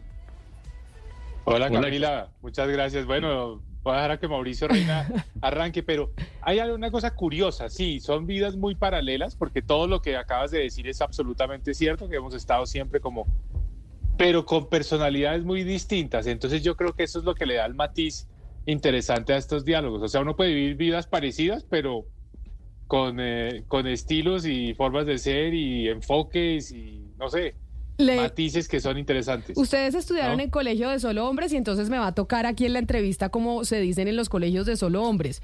Reina, usted, que, pues sí, porque si no me toca decirles, eh, Mauricios y Reina, usted que por lo general en, en, eh, la conversación entre amigos es el que va preguntando más porque usted tiene más vena periodística que Cárdenas. Eh, ¿Qué tan distinto es? ¿En qué se diferencia de Cárdenas usted cuando los dos se llaman igual, estudiaron lo mismo, fueron al mismo colegio, siguen siendo amigos desde chiquitos, pero Cárdenas dice que son súper distintos? Pues yo quiero señalar, eh, Camila, una primera diferencia y es que cuando a nosotros nos presentan en algunos ámbitos y yo soy quien arranca, yo exalto la amistad, exalto los lazos, digo que es muy importante tener en mi vida una amistad de 50 años y Cárdenas empieza diciendo, un momentico, aquí voy a aclarar algo. Somos muy distintos en no sé qué y si sé cuánto. Ahí hay una diferencia. Ahí hay una diferencia. O sea, usted es mucho más sensible, es el más sensible de la relación, Reina. Cárdenas- Yo soy, yo soy el más sensible de la relación. Véalo, véalo allá, eh, rezongando. Eh, no, yo creo que la diferencia. A ver, pues empecemos por ver eh, eh, el- un dato que me estaba dando Mauricio Cárdenas ahorita por el interno. Me estaba diciendo, oiga, Reina, para su cultura musical, eso que esto sona- está sonando es Dua Lipa. Y eso, por supuesto, yo no tenía ni idea que era Dua, Dua Lipa, a pesar de que me gusta mucho el cine. Pero eso hace una gran diferencia. Mauricio Cárdenas es padre de tres mujeres que a estas alturas le dan lecciones de vida. Y yo, por ejemplo, no tuve hijos. Ahí hay una diferencia, Camila.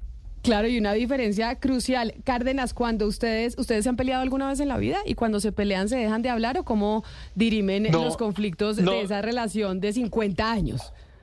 Nunca, nunca hemos peleado. O sea, nunca ha habido una ruptura, pero ha habido épocas en la vida en las que hemos estado más cerca y otras en las que hemos estado más lejos. Esta última fase, digamos, últimos 5 o 10 años, eh, pues ha sido una fase de mucha cercanía. Curiosamente la pandemia y ahí es donde nació entre amigos, mucho diálogo, hablar mucho. La época anterior que yo estuve metido en el gobierno, pues era más difícil y aunque siempre Mauricio estaba ahí, Mauricio siempre ha sido un gran amigo con el que uno puede hablar a fondo y que- mirar las cosas como muy, eh, con mucha confianza, pero obviamente esto ha tenido sus ciclos. Y también en la época de la universidad, aunque coincidimos, aunque estudiamos la misma carrera, un poco diferenciados también en términos de los gustos, los grupos de amigos, etcétera, la música también de la época, etcétera, etcétera. Entonces, bueno, pero es que eso es lo que enriquece una relación, esa variedad. Y yo creo que con los años, pues todo eso como que cada uno lo ha recogido y hemos, hemos llegado a un punto donde pues valoramos mucho la amistad. O sea, eso sí, eh, Mauricio eh, no, no tiene el monopolio de valorar esta relación. Yo la valoro enormemente porque es un espacio que es muy enriquecedor para nosotros individualmente, pero ahora lo que hemos descubierto es que a la gente también le gusta que haya dos personas pues que, que se aprecian y que, y que tienen esa relación entrañable de muchos años y que ven las cosas ¿no? de diferente manera y conversamos sobre lo que está pasando en el país de una, de una forma que pues a algunas personas les parece interesante y que se informan sobre lo que, lo que les interesa. Bueno, y precisamente lo que le importa hoy en día a los colombianos con miras al 2024 es lo que va a pasar en términos económicos. Si ustedes los dos son economistas, han trabajado en la cartera de Hacienda, su especialidad es esa, precisamente la economía. Y no sé si tengan visiones distintas de lo que se nos viene para el próximo año, Reina. Y empiezo entonces por usted. En la casa, en eh, mi mamá, lo- eh, mis tías, ¿qué tan preocupadas tienen que estar por la situación económica del año que se nos viene? Pues Camila, hay cosas que van a estar mejorando eh, sutilmente. El año entrante va a ser un poquito mejor que este año, que fue el año del frenón drástico, pero con mejoras sutiles y empeoramiento en ciertos ámbitos. Entonces, el crecimiento va a ser un poquitico mayor que el de este año, la inflación va a ser un poquito menor que la de este año, las tasas de interés van a empezar a bajar lentamente y esas tres circunstancias son muy favorables. Mayor crecimiento, menor inflación, menores tasas de interés, pero en el entorno de empezar a sentir alrededor los estragos de la desaceleración. Esta Navidad ha sido dura para muchos comerciantes, mm, salvo ciertos restaurantes de muy alto nivel, otros restaurantes la están pasando muy mal, las cuentas de los bancos no son las mejores y eso se va a profundizar durante el primer semestre del año entrante. Quienes tengan un trabajo formal, quienes estén eh, eh, asalariados con un contrato a término indefinido y tal, le empiezan a mejorar las cosas del año entrante. La gente que está por ahí más suelta en el mercado informal, en el mercado laboral, que no tienen esos contratos, les va a tocar un comienzo de año complicado. Esa es mi, mi visión eh, de, de lo que nos esperan ya en pocos días. Y, y en ese sentido, exministro, pues uno ve los sectores más importantes de la economía y están en rojo. Caída de importaciones, de exportaciones, cayó la inversión, el sector vivienda, entre comillas, destruido. ¿Esto tiene pinta más de una desaceleración producto de lo que hace el Banco de la República o usted realmente ve que si nos dirigimos a una recesión eh, para el próximo año? Bueno, esa es la pregunta que todo el mundo se está haciendo. O sea, ¿qué tanto de esto es deseable y era lo que estaba planeado? Que la economía necesitaba un ajuste, que no podía seguir a ese ritmo porque estaba pues ya básicamente explotando, con una inflación muy alta, con un déficit externo muy alto y que era necesario enfriar. Pero parece que la enfriada está resultando pues más eh, pronunciada de la cuenta, porque pues los datos del tercer trimestre no son buenos, ya hay datos del mes de octubre, y podemos estar entrando en un escenario de caídas en la actividad económica y dos trimestres consecutivos, pues configurarían lo que se llama una recesión. Entonces, estamos como en un punto de inflexión y yo creo que por eso la pregunta anterior de Camila es, a ver, ¿esto el año entrante vuelve a levantar vuelo, así sea modestamente, o hace ya una caída más en picada, un barrigazo? Yo creo que la respuesta a esa pregunta la vamos a quedar debiendo porque las cosas pueden ir para cualquiera de los dos lados. Yo soy de la, digamos, de la tesis de que si el presidente Petro no se modera, sino que más bien duplica las apuestas, se radicaliza, incluso si se salta la regla fiscal, que es como el ancla que le impide gastar mucho, si se va por ese camino, eh, la economía puede hacer una crisis. Pero el que tiene la última palabra es el presidente. El presidente es el que debe decidir si más bien después de estos resultados lo que va a hacer es buscar dar confianza, generar calma, dar un nuevo lenguaje en el diálogo con los empresarios. Tiene la capacidad en este momento de que la economía se recupere y que el año entrante crezcamos un 2%. Pero si, pienso yo, el presidente seguía más como por su propio estilo personal, su sello, que es confrontacional, su ADN combativo, y más bien en, vez de ceder y de moderarse, lo que hace es radicalizarse aún más, la economía puede tener un mal desempeño. Quisiera seguir con el tema de la recesión eh, con Mauricio Reina, que Mauricio es un eh, gran maestro para explicar las cosas con, con, mucha, con mucha claridad, Mauricio. Eh, esta, esta recesión es eh, inminente, podemos explicar, digamos, de una manera muy eh, detallada. eh, cómo se podría evitar esa recesión si llega a ocurrir, cuándo la empezaríamos a sentir y la gente común y corriente, la gente de la calle, cómo le afectaría el bolsillo esa recesión. Un gusto saludarte, Ana Cristina. Mm, Mira, eh, y, y todos quienes nos oyen en este momento, yo creo que la mejor manera de discernir los elementos constitutivos de la desaceleración y por lo tanto las soluciones es ver lo que pasó en el tercer trimestre de este año. Todos esperamos, esperábamos un enfriamiento de la economía, pero no esperábamos un crecimiento negativo. Y la economía tuvo un crecimiento negativo de 0,3%. Recordemos que dos trimestres consecutivos de crecimiento negativo configuran recesión. Es decir, que este trimestre en el que estamos ahora, si vuelve a haber crecimiento negativo, como parece sugerirlo el dato de octubre, pues tendríamos recesión. En ese tercer trimestre, insisto, hubo dos elementos. El enfriamiento de la economía propio de las altas tasas de interés, de luchar contra la inflación, y eso lo esperábamos. Pero hubo una cosa muy sorprendente, y es una caída muy drástica, de más del 20% de la inversión.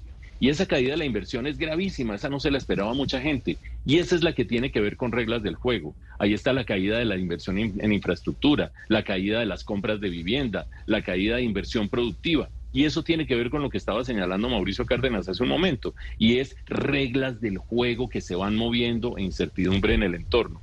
Entonces, si se llega a presentar un crecimiento negativo en el último trimestre, tendríamos los dos trimestres de crecimiento negativo, tendríamos recesión y la manera de salir del componente cíclico de la recesión ya la estamos implementando, reducción paulatina de tasas de interés. La manera de salir del componente eh, coyuntural de la recesión, que es el de la incertidumbre que genera el gobierno, solo la llave la tiene el gobierno y es dejar de hacer unos anuncios exabruptos un día que vamos a acabar con la regla fiscal, que vamos a intervenir la tasa de cambio, que cada ocho días hay un anuncio que deja a la gente colgada del techo y eso es lo que no ayuda para nada. Hay una cosa que no se puede separar de la economía y es la política. Y yo creo que este gobierno se ha puesto sobre la mesa esa alianza y ese matrimonio que muchos economistas tan técnicos como ustedes alguna vez quisieron separar. Y es la política de la economía. Y ahí quiero preguntarles a ustedes como amigos que sé que son de la misma escuela económica, porque ambos son de la Universidad de los Andes, tienen como eh, la misma tendencia en términos Cárdenas de política. ¿Qué tan cercanos son ustedes dos en términos de inclinaciones y de ideología política?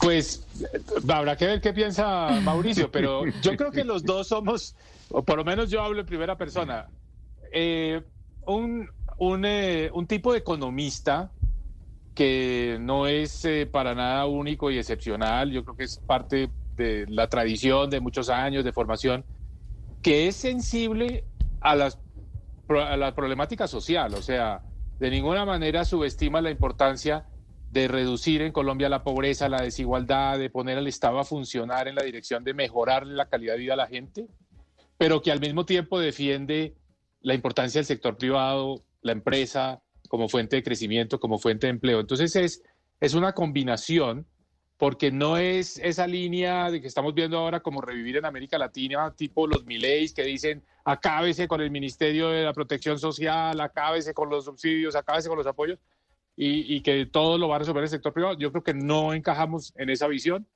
pero tampoco lo que estamos viendo ahora en Colombia, que es más bien el constante ataque, crítica, hostilidad hacia el sector privado, desconfianza hacia el sector privado. Yo creo que eso al, final tampoco le hace bien a una economía porque se necesita el sector privado. Entonces, volviendo al 2024, yo creo que mientras más logre Petro volver a ese centro de gravedad y vuelva a entablar un diálogo con el sector privado y haga las carreteras con el modelo de APPs y no hostigue al sector privado en el sector eléctrico, mientras más vaya hacia allá, le va a ir mejor al país.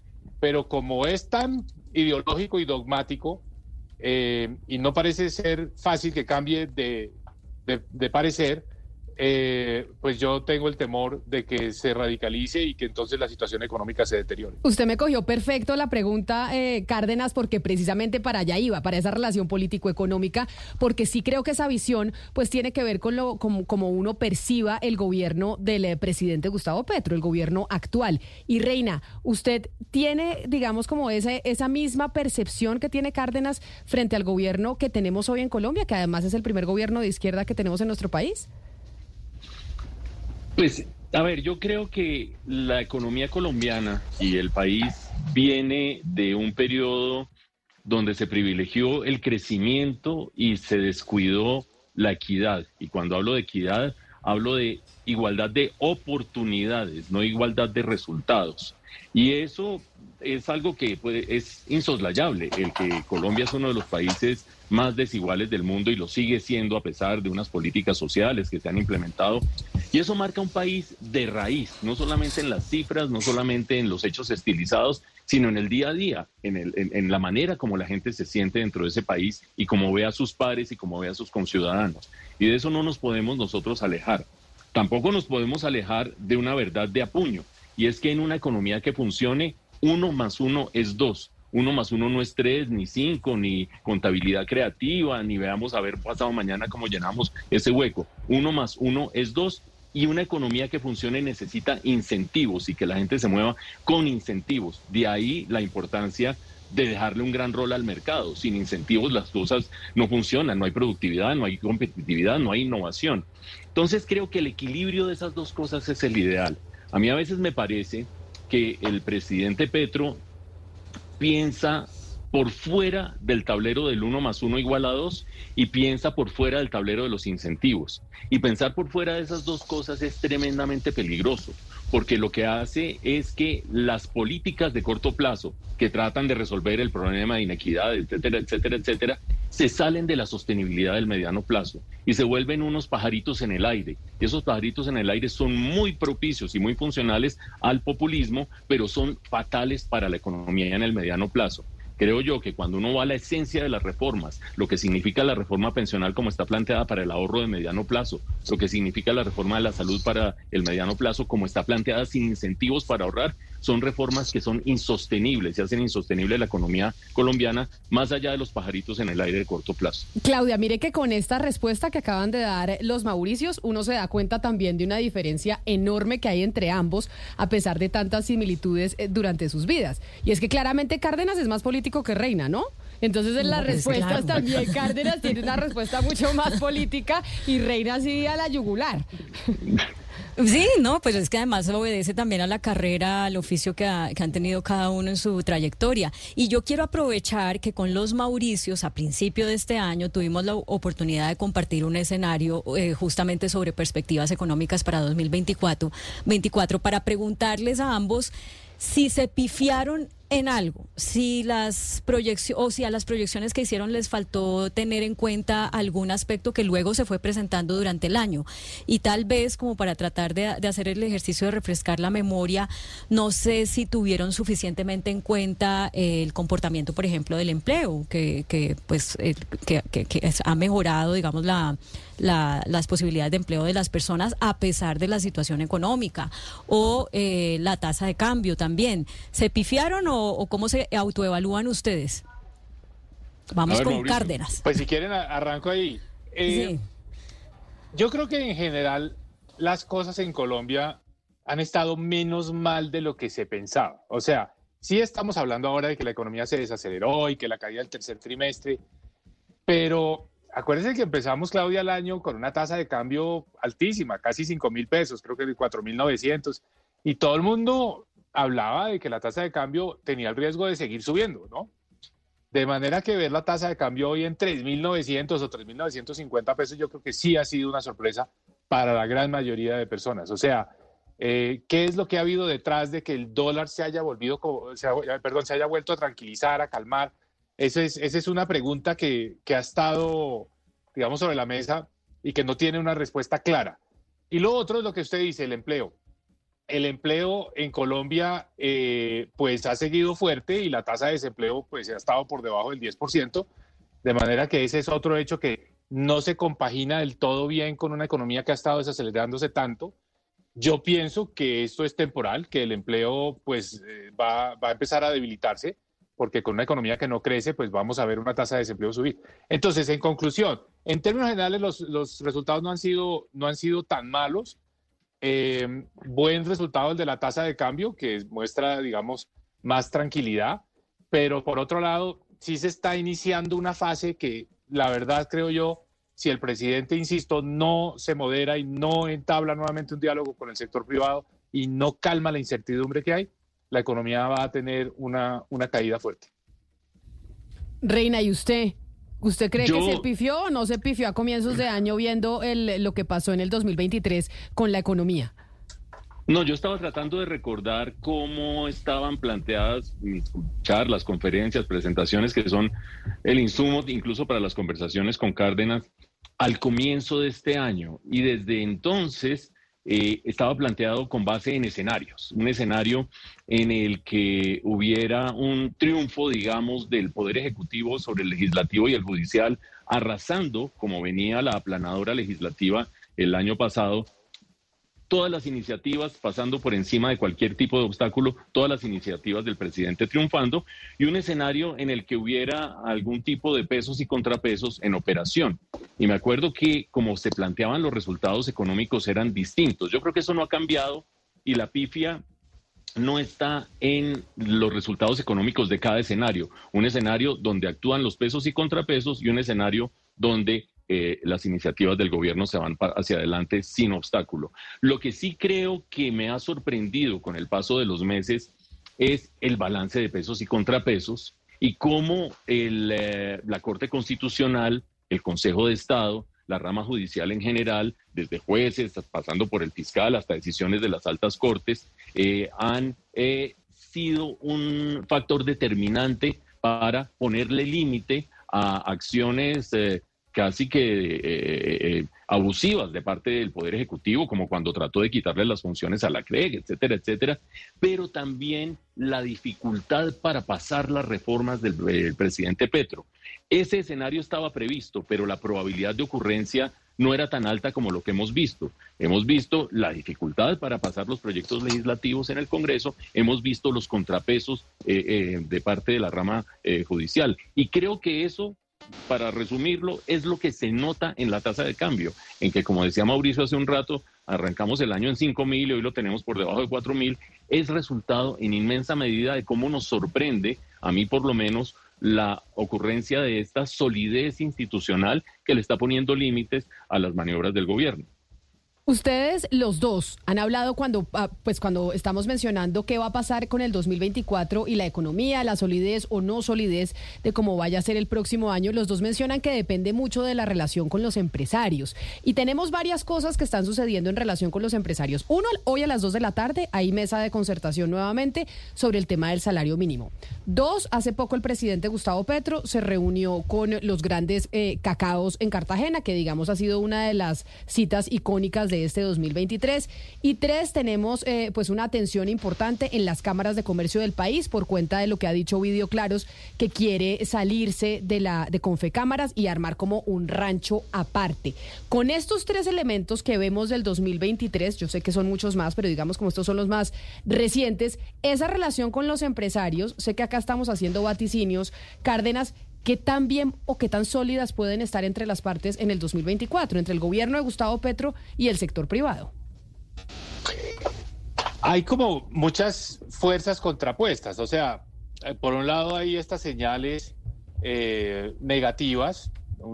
Yo pienso que la relación entre el gobierno y el Consejo Gremial ha sido una relación tensa, pero por otro lado está el encuentro con los cacaos, que pues ha derivado en cosas positivas como el viaje de Laura Sarabia y Luis Carlos Sarmiento, hijo, a La Guajira, y cómo se inicia ahí una fase, digamos, en la que tanto sector privado como gobierno se unen para trabajar en una problemática social, digamos, que es prioritaria para el país y que el gobierno ha querido, digamos, eh, destacar. Entonces hay, hay muchos matices, pero en el fondo, digamos, como que la corriente sigue en la dirección de una reforma a la salud que saca al sector privado, una reforma pensional que le reduce mucho al espacio al sector privado, unos proyectos de concesiones de carreteras que no se ven, pese a lo que dijo el presidente en la Asamblea de la Cámara de la Infraestructura, no se ve que esto realmente esté teniendo ya el impulso que se requiere para que el país vuelva a construir las carreteras. Entonces uno ve todavía un poco más discurso que realidad, porque yo insisto, el presidente, por su estilo, por su personalidad, por su forma de pensar, es por definición eh, muy, muy estatista, muy, eh, digamos, una manera de ver el país que considera que el Estado puede resolver la gran mayoría de los problemas. Y yo creo que ahí es donde choca con un sector privado en Colombia, pues que ha estado más bien del lado de empujar la economía, de generar empleo, de contribuir, digamos, a todo el desarrollo integral del país. Entonces ahí es donde ideología y realidad chocan fuertemente y yo no creo, sinceramente, que el presidente vaya a cambiar de pensar. No creo que eso vaya a pasar. Y, y exministro, vuelvo con usted porque usted estuvo en la cartera de Hacienda varios años y usted sabe pues que la gran preocupación de los colombianos ahorita es la inflación, una inflación que está muy alta, que baja muy lento respecto a nuestros vecinos y más allá de lo que pueda hacer o no el Banco de la República, si usted estuviera en ese lugar, en el lugar de Ricardo Bonilla, ¿qué le aconsejaría al presidente? ¿Qué puede hacer en este momento el ministro de Hacienda desde su lugar para ayudar a bajar una inflación que baja pero muy muy lento y, y la gente pues obviamente lo, lo siente en su bolsillo? Bueno, esperemos que el año termine con una noticia medianamente positiva y es que la inflación esté por debajo del 10%. Eso ya sería como un primer alivio. Aprovecho para decir que apoyo 100% la decisión del Banco de la República de haber bajado 25 puntos básicos la tasa de interés el martes de esta semana. Es un buen paso. Es un paso donde el Banco de la República está diciendo, mire, yo, yo, yo avanzo, yo aporto acá, pero ojo que usted tiene una responsabilidad gigantesca con el aumento del salario mínimo. Entonces, lo primero que le diría al ministro Bonilla es, mucho cuidado con el aumento del salario mínimo, porque si se van por el 18% del que han hablado los sindicatos y que parece haber tenido cierto eco con el presidente, pues la disminución de la inflación no se va a dar.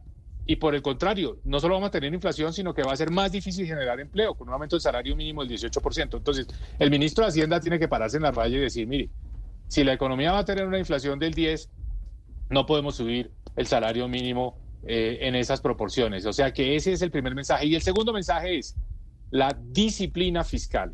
Aquí ha habido ambigüedad del gobierno en cuanto a la regla fiscal, porque a ratos uno los ve coqueteando con la idea de que van a, van a flexibilizar la regla fiscal para, La regla fiscal más. verde, dijeron. Sí, pero al final del día esto es un eufemismo. Al final del día es gastemos más. ¿Por qué, ¿Por qué me preocupa lo del gasto? Porque el presidente es muy consciente de que su favorabilidad se ha caído, está muy caída y que el resultado de las elecciones de octubre fue malo. Entonces, aquí el gobierno puede tener la tentación de meterle duro al gasto público el año entrante a través de los subsidios en dinero a los hogares. Y creo que esa es parte de la función de prosperidad social ahora con este nuevo liderazgo de Laura Sarabia. Entonces, si esto significa dar unos subsidios que van a comprometer las cuentas fiscales del país, ese es un pésimo mensaje. Entonces, esas son las dos razones que yo le mandaría al ministro Bonilla. Uno, mucho, mucha prudencia con el tema del salario mínimo. Y dos, firmeza en la decisión de defender la regla fiscal, que han hecho hasta ahora, por cierto. Y en eso hay que, hay que abonarle puntos. Y el aumento del precio de la gasolina ha sido responsable. Pero en un foro vi al ministro Bonilla como hablando de que se iba a convocar una comisión para revisar la regla fiscal. Esas comisiones me parecen como el antesala de, de malas noticias. Bueno, pues esto se nos va acabando el tiempo, pero yo quiero un comentario rapidísimo y es que eh, oyéndolos pienso si no será que en Colombia estamos pencando por ser demasiado fatalistas en los análisis económicos, teniendo en cuenta que estamos experimentando por primera vez un gobierno de izquierda. Si uno mira lo que ha pasado en México, por ejemplo, lo que ha pasado en el Perú eh, o en otras economías de izquierda, por supuesto, exceptuando Venezuela, pues eh, al final los países sobreviven y, y- y, digamos pasan de un gobierno de izquierda a uno de centro o de, o de derecha y la economía pues se acomoda a todo eso. ¿No será que hemos sido muy fatalistas? Reina. Yo espero poder, poder hablar porque es que me agarró un ataque de tos. Ustedes tendrán esta tos seca todos que estamos teniendo en Bogotá. Todos Pero- tenemos esa tos, yo no sé qué es lo que pasa y es solo tos y uno está hablando y Horrible. se ahoga, pero, pero yo llevo un mes, eh, Mauricio, llevo un Bueno. mes con esta tos. Yo estoy haciendo nebulizaciones como si fuera un bebé. Bueno, pero ah, pero le recomendó eso el médico porque yo no he hecho nada, solo me he tomado el mierter, tos y esas cosas. con sauco, con sauco y eucalipto. Eucalipto, miel y propóleo. Bueno, no, sí es bueno hacer las eh, nebulizaciones porque son las que le sacan a uno la, perdón lo, lo explícito, la flema, que es lo que le da la tos. Entonces, bueno, como un bebé. Pero para responderle a Claudia, eh, creo que todo depende de cómo, hasta dónde lleguen las reformas. Es clave el 1 más 1 igual a 2 como una directriz fundamental del manejo de la economía. Y es clave dejar un espacio grande para los incentivos de los agentes económicos. Ponías, Claudia, el ejemplo de Venezuela, que uno dice, no, pues, que es Venezuela. Pongamos el ejemplo de Argentina. A Argentina, independientemente de que uno le guste mi ley o no, le está costando un trabajo monumental dar el viraje para recuperar sostenibilidad macroeconómica y después ocuparse de lo demás, pero solamente para estabilizar este carro que va a unas eh, velocidades absurdas hacia el despeñadero, le cuesta un inmenso trabajo. Entonces, es muy fácil meterse en una clase de vehículo de ese estilo porque los incentivos de corto plazo son no, gastemos la transferencia, los recursos, los subsidios, qué sé yo. Bajarse de ahí es complicadísimo. Entonces no creo que seamos fatalistas, por lo menos no yo, acerca del futuro de Colombia, pero uno de los escenarios sí es de mucho cuidado. El otro no es de tanto cuidado, pero uno sí es de mucho cuidado y el ejemplo de creo que lo señala así. Ustedes dos hablan de política y les agradezco enormemente que hayan querido tener esta conversación entre amigos con nosotros hoy aquí en Mañanas Blue. Y hemos hablado de sus diferencias. Eh, Reina dijo, es, em, pues no se puede discutir que Colombia pues ha tenido unos problemas de desigualdades, problemas sociales que no se han atendido, etcétera, etcétera. Cárdenas ha sido ministro varias veces en distintas carteras. Usted, Reina, criticaba a Cárdenas y le decía internamente, eh, sin publicarlo, que estaba haciendo las cosas mal, que debía hacer una cosa de una manera y no de otra. ¿Lo, criticaba cuando estaba en el gobierno? Hay, hay dos cosas eh, importantes en esta relación con Mauricio Cárdenas. Una es que, como él lo dice, a veces nos hemos alejado más y a veces hemos estado más cerca. Y cuando él ha estado en la función pública, como si sin estar en la función pública trabaja como 23 horas al día, cuando estaba en la función pública y ha estado trabaja mucho más. Entonces ahí nos alejamos y se la pasa como en reuniones y con- a mí no me gusta mucho la política por dentro, sí me gusta verla desde afuera. Entonces no hablamos tanto, pero en los momentos claves, ante decisiones claves, hemos conversado, es una generosidad que yo le agradezco a Mauricio y pues creo que la gracia es que yo le diga lo que pienso. Y muchas veces mm, no me hace caso y otras me hace caso y yo supongo que al revés es igual. Cárdenas, aquí hubo como una especie de reclamos, ¿no? De reclamos de fin de Sí, año, sí. de decir, en esta amistad usted siempre dice que somos muy distintos, no menciona que llevamos 50 años eh, siendo Ay, ay, amigos ay. y que además no le dedica tanto tiempo cuando está en el sector público. Esa es la esencia de toda, de toda amistad cercana. Esa es la esencia, ¿no? A los dos mil Pero, pero, eh, voy, voy- perdón Camila, le hago un comentario a lo que decía Claudia antes, y, porque es que esto del fatalismo me parece tan importante, entre otras cosas porque, bueno, ya estamos entrando, de- pues, ya estamos de lleno en la Navidad, y démosle un mensaje a la gente también de tranquilidad, de que se puede disfrutar y que el país afortunadamente no está descarrilado. Y yo creo que la razón y, por, y tal vez por eso muchos economistas son fatalistas y al final los resultados no son tan malos, es que tenemos instituciones en Colombia. O sea, si no tuviéramos un Congreso como el que hemos tenido, ya estaríamos llenos de unas reformas que nos habían hecho retroceder y probablemente esos escenarios fatalistas se habrían dado. Si no hubiéramos tenido una Corte Constitucional, más o menos lo mismo. Entonces, por eso también se juega un papel desde afuera del gobierno, porque esta, estas posturas y las, digamos, la opinión pública, los medios, los analistas, los comentaristas, pues son fundamentales para evitar que haya una debacle. Y creo que eso ha sido parte del resultado este año. Pues a los dos Mauricios, mil gracias por eh, compartir con nosotros este ratico. Gracias por ese, esas charlas que tienen entre amigos y que nos gustan tanto a muchos. Feliz Navidad y feliz año. Y que los veamos muchas veces más el próximo 2024. Gracias, Muchas Camila. Lo mismo, lo mismo para ustedes. Un gran saludo a toda la audiencia también. Un abrazo Chao, chao. grande. Nos pasamos un poquito, pero ya vamos con las noticias del mediodía precisamente para actualizarnos de lo más importante que está pasando a esta hora en Colombia y en el mundo.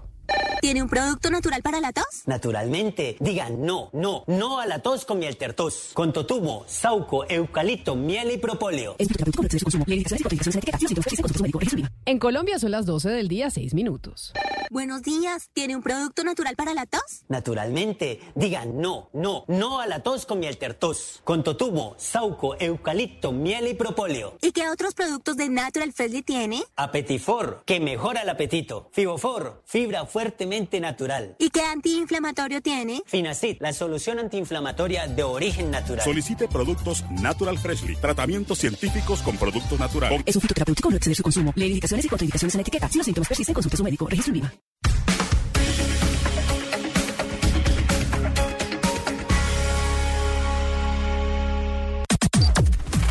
Las noticias del mediodía en Mañanas Blue. Al mediodía, de la mano del servicio informativo de Blue Radio, nos actualizamos de lo que está pasando en Colombia. Rápidamente, el, ex, el Contralor en funciones, Carlos Mario Zuluaga, anunció que en caso de que la firma Thomas Gregg Sons gane la demanda al Estado colombiano por la polémica licitación de los pasaportes, se tomarán medidas Oscar Torres contra los involucrados y responsables en causar daño al patrimonio. Pues es una muy dura advertencia que hace el Contralor en funciones Carlos Mario Zuluaga, anunciando que en dado caso de que Thomas Grecan Sons gane alguna demanda en el caso de los pasaportes en contra del Estado colombiano, se abrirá un proceso de responsabilidad fiscal contra los involucrados o responsables por causar un daño al patrimonio del Estado. En el caso de que el Estado tenga la razón, efectivamente, pues no hay ningún contratiempo, ninguna dificultad, pero en el caso contrario, lo que sí queremos aclarar es que eh, una decisión de un juez obliga inmediatamente a la Contraloría a adelantar un proceso de responsabilidad fiscal en el que de manera inmediata se deben iniciar, como lo hemos hecho para todos los otros casos, medidas cautelares para los involucrados o los responsables de haberle causado un daño al patrimonio público de los colombianos. Eso significa que una vez se aperture el proceso se embargan cuentas y bienes de las personas involucradas en esta decisión. La Contraloría también anunció que cuando se abre este proceso se embargarán los bienes de los responsables y en este caso, y no se descarta que estén los del canciller Álvaro Leiva por ser directamente responsable de un posible detrimento patrimonial. Sin embargo, el Contralor en funciones aseguró que esto solo es un anuncio basado en supuestos porque hasta ahora se está surtiendo los trámites judiciales de este caso. En su supuesto y no descarta el embargo de bienes al canciller Álvaro Leiva, es lo que dice la Contraloría. Y vamos a la Procuraduría porque requirió en las últimas horas al ministro de Salud, Guillermo Alfonso Jaramillo, para que haga los giros a las EPS de los presupuestos máximos de noviembre y de diciembre de 2023, esto para garantizar el suministro de medicamentos y también de tratamientos de enfermedades crónicas. Damián Landines. La solicitud del ente de control también va con una petición para conocer la fecha exacta en la que el Ministerio de Salud va a reconocer los ajustes de la vigencia 2022, teniendo en cuenta que a la fecha no se ha realizado y se pone en riesgo la salud de millones de colombianos. Para la Procuraduría, los pagos se han hecho de manera inoportuna, teniendo en cuenta que esos giros se han retrasado y en algunos casos están quedando pendientes. La Procuraduría también alertó que al cierre de este año se continúa en absoluto desconocimiento acerca de la información y metodología reportada por las aseguradoras debido al cálculo de la unidad de pago por capacitación y aseguraron que la gravedad de las actuaciones del ministro Guillermo Jaramillo está afectando el derecho fundamental a la salud de los colombianos. 12 del día, 9 minutos y la Defensoría del Pueblo denunció que entre enero y noviembre al menos 163 líderes sociales han sido asesinados en Colombia. Mateo Piñeros. A pesar de los procesos de diálogo con diferentes grupos, las cifras sobre homicidios de líderes sociales en Colombia siguen siendo altas. Hasta el mes de noviembre asesinaron en el país a 163 líderes. Los homicidios coinciden con esas zonas donde delinquen el ELN, las disidencias de las FARC al mando de alias Iván Mordisco y el Clan del Golfo. Cauca registra el mayor número de asesinatos con 30 casos, seguido por Antioquia, Nariño, Valle del Cauca y Córdoba.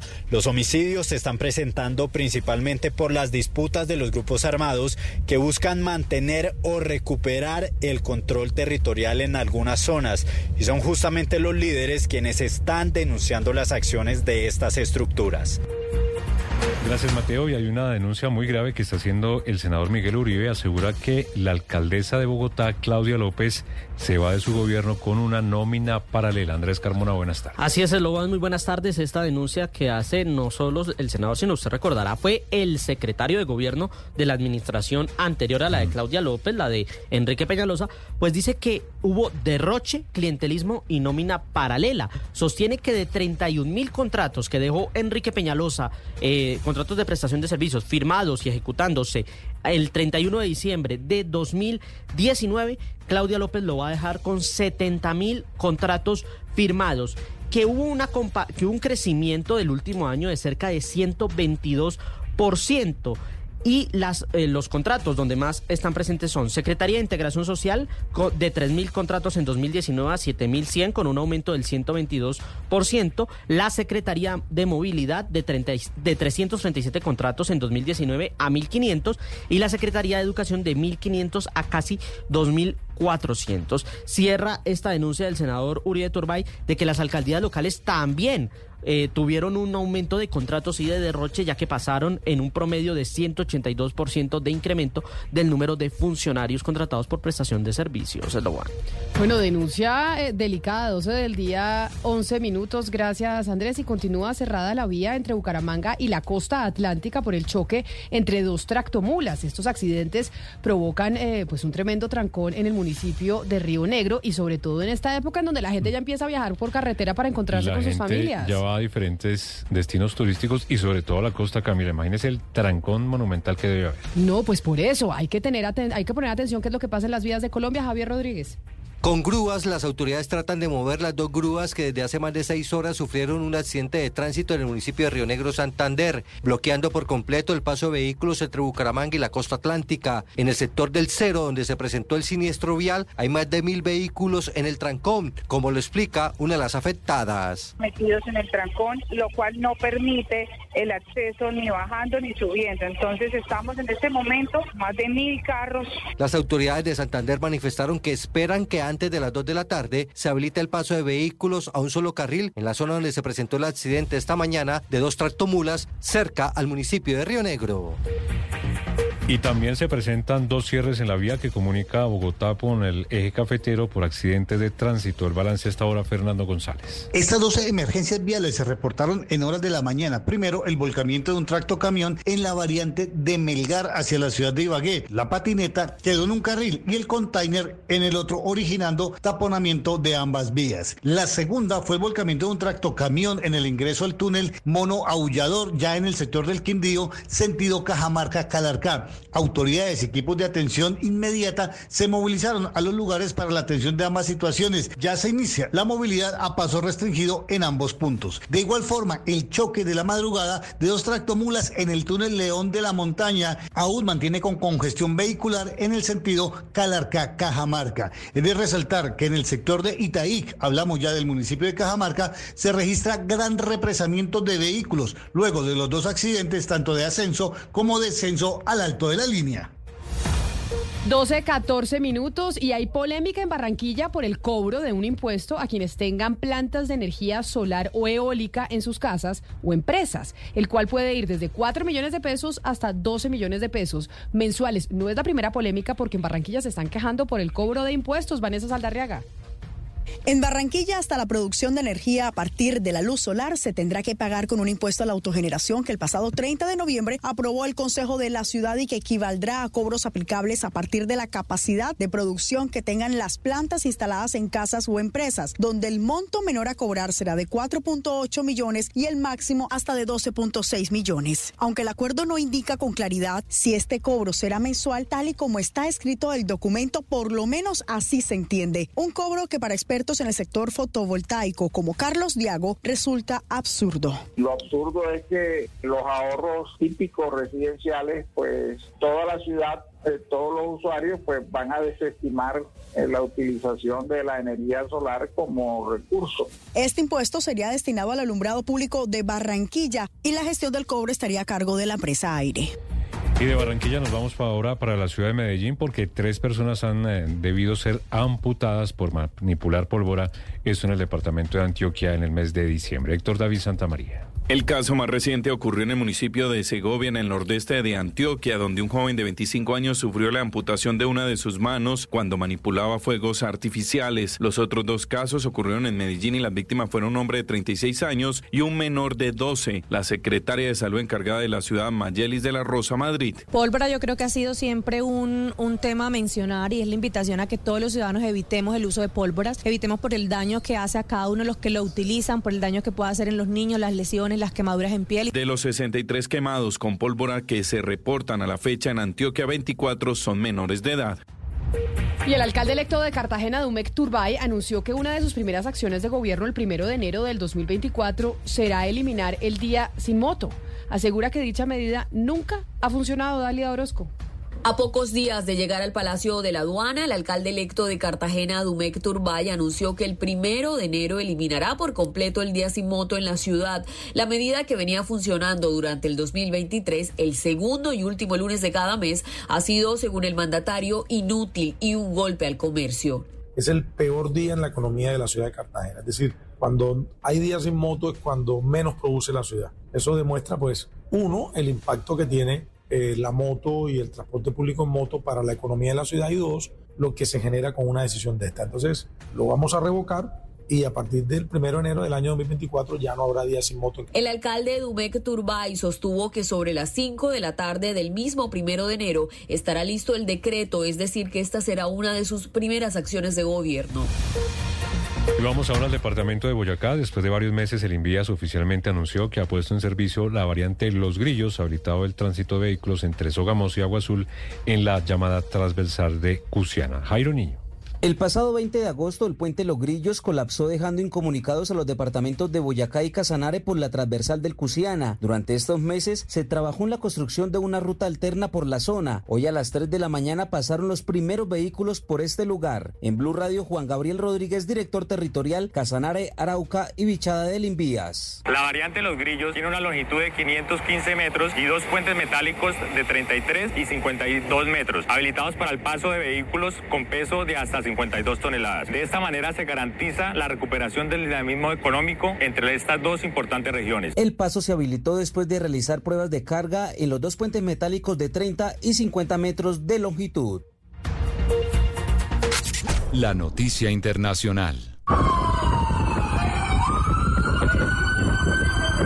12 del mediodía, 18 minutos. Escuchamos los momentos de terror que se vivieron más temprano en Praga, donde acaba de ser actualizado el balance de las autoridades. 15 personas murieron en el tiroteo registrado este jueves en la Facultad de Bellas Artes de la Universidad Carolina de la capital de República Checa, entre ellos el supuesto agresor que fue identificado como estudiante de la universidad y decenas, de decenas de personas más que resultaron heridas, informaron los servicios de socorro enviados al lugar del incidente en pleno centro de la ciudad.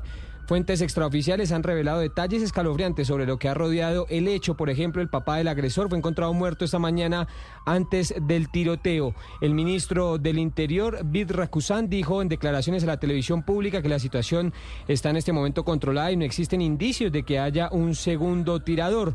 No obstante, el ministro instó a la población a cumplir las instrucciones de la policía que ha cortado varias calles de acceso al lugar del suceso y también el famoso puente de San Carlos. La Universidad Carolina, una de las más antiguas de Europa, se encuentra muy cerca de la Plaza Jan Palacio, una de las zonas más turísticas del centro de Praga. Ya se conocen las primeras voces, además de líderes internacionales que condenan el ataque. La primera ministra italiana Giorgia Meloni aseguró que Europa debe reforzarse para garantizar la máxima seguridad. Y en otras noticias internacionales, a pesar de lo ocurrido en Colorado, el republicano Donald Trump parece estar ganando apoyo frente al presidente Joe Biden entre los votantes latinos. Esto según una última encuesta publicada por CNBC. La encuesta encontró que entre los votantes latinos, Trump tiene una ventaja de 5 puntos sobre el presidente Biden. Solo el 34% de los encuestados dijeron aprobar el trabajo que está haciendo el jefe de la Casa Blanca. Por el contrario, el 61% dijo que estaba insatisfecho con su desempeño de acuerdo a esta encuesta llevada a cabo entre el 30 de noviembre y el 4 de diciembre.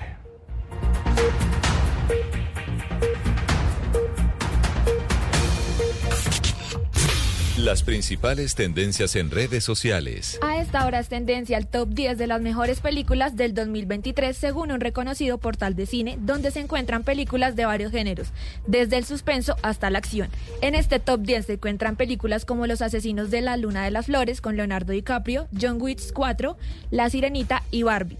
Una de las cintas que más dio de qué hablar durante este año por el mensaje que le dejó a muchas mujeres. Para conocer las otras películas que conforman este top 10, ingrese a bluradio.com. Llega la voz de la verdad para desmentir noticias falsas. Pregunta para Vera.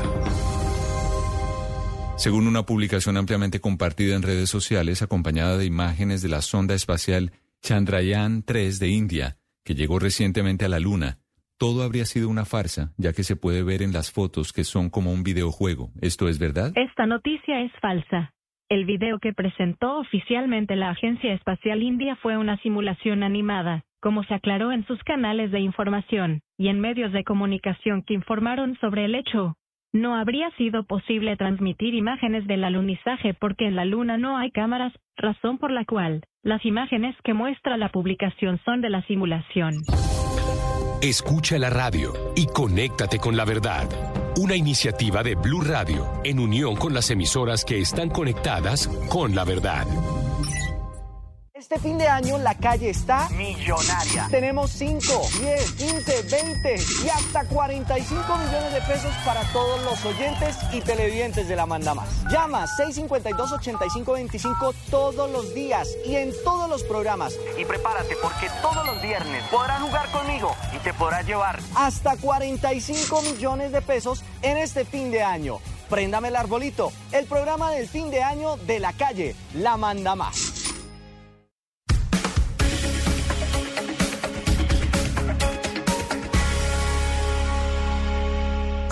Colombia es pura sabrosura.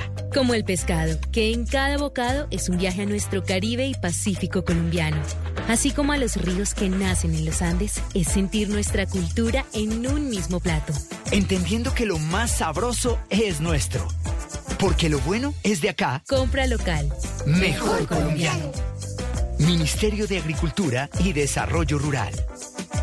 Colombia, potencia de la vida. Pues Juanita, ya comimos helado, montamos en el carrusel, ya me quedé sin efectivo. Te prometo que mañana te compro esa muñeca. ¿Qué dices? Pa, que entres a la app da vivienda. ¿Ah? Sí, con la nueva super app da vivienda puede comprar todo lo que quiera escaneando el QR. Todo más fácil y sin salir de la app. ¡Ah! Nueva super app da vivienda. Aquí lo tiene todo. Vigilado Superintendencia Financiera. Servicio de transferencia operado por Redebank. Consulte condiciones en davivienda.com. Llega el mediodía. Y en Mañanas Blue continúa el análisis y el debate. Dirige Camila Zuluaga.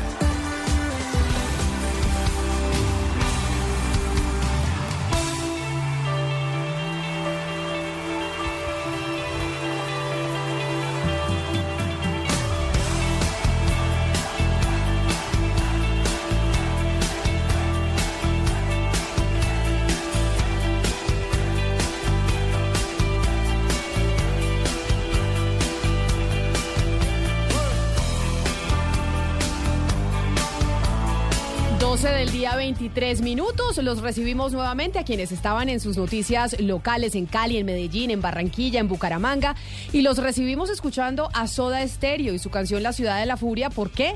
Porque Argentina sigue siendo noticia, ha sido noticia todo el 2023. Y ha sido noticia, entre otras cosas, por esta tendencia política que en cierta medida empieza a imponer en el continente una nueva forma de ver las cosas. Los libertarios, el señor Javier Milei, hoy presidente de ese país, que muchos consideraban que pues era realmente un outsider y que nunca iba a poder llegar al poder, pues lo hizo y eso obviamente prende las alarmas en el resto del continente. Ese modelo funcionará, no funcionará, habrá se copiarán en otras partes eh, de la región, Gonzalo, y ya empieza a tener pues sus primeros reveses, sobre todo en uno de los países que se ha caracterizado por manifestarse y por las marchas en la calle. Empiezan a marcharle a Javier Milei por sus decisiones y por su discurso de ayer sobre cortar eh, subsidios y programas sociales.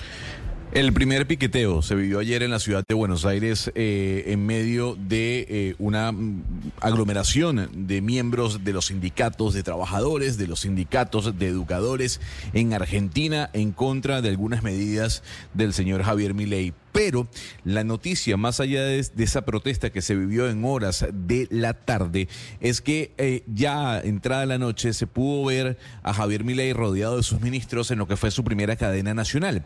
Eh, lanzó un mega decreto, Camila, de medidas económicas de necesidad y urgencia, así lo denominó el propio presidente Milei.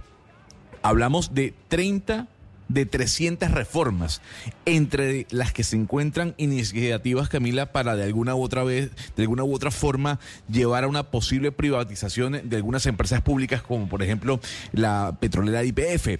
Eh, y así como ese tipo de decretos, también hubo otros, ley de alquileres, eh, la posible dolarización que Javier Milei ha hablado tanto de ella o habló tanto de ella durante su campaña. En fin, una serie de, de proyectos que buscan es darle un vuelco completo al modelo que venía trabajando el kirchnerismo y el peronismo durante tanto tiempo en ese país. Pero para entender un poco qué significan estos decretos, estas propuestas, que de alguna u otra forma tienen que pasar por Cámara y Senado también, le tengo un gran invitado.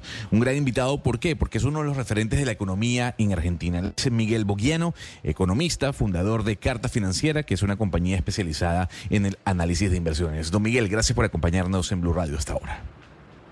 ¿Qué tal? Buenos días. Gracias por la invitación.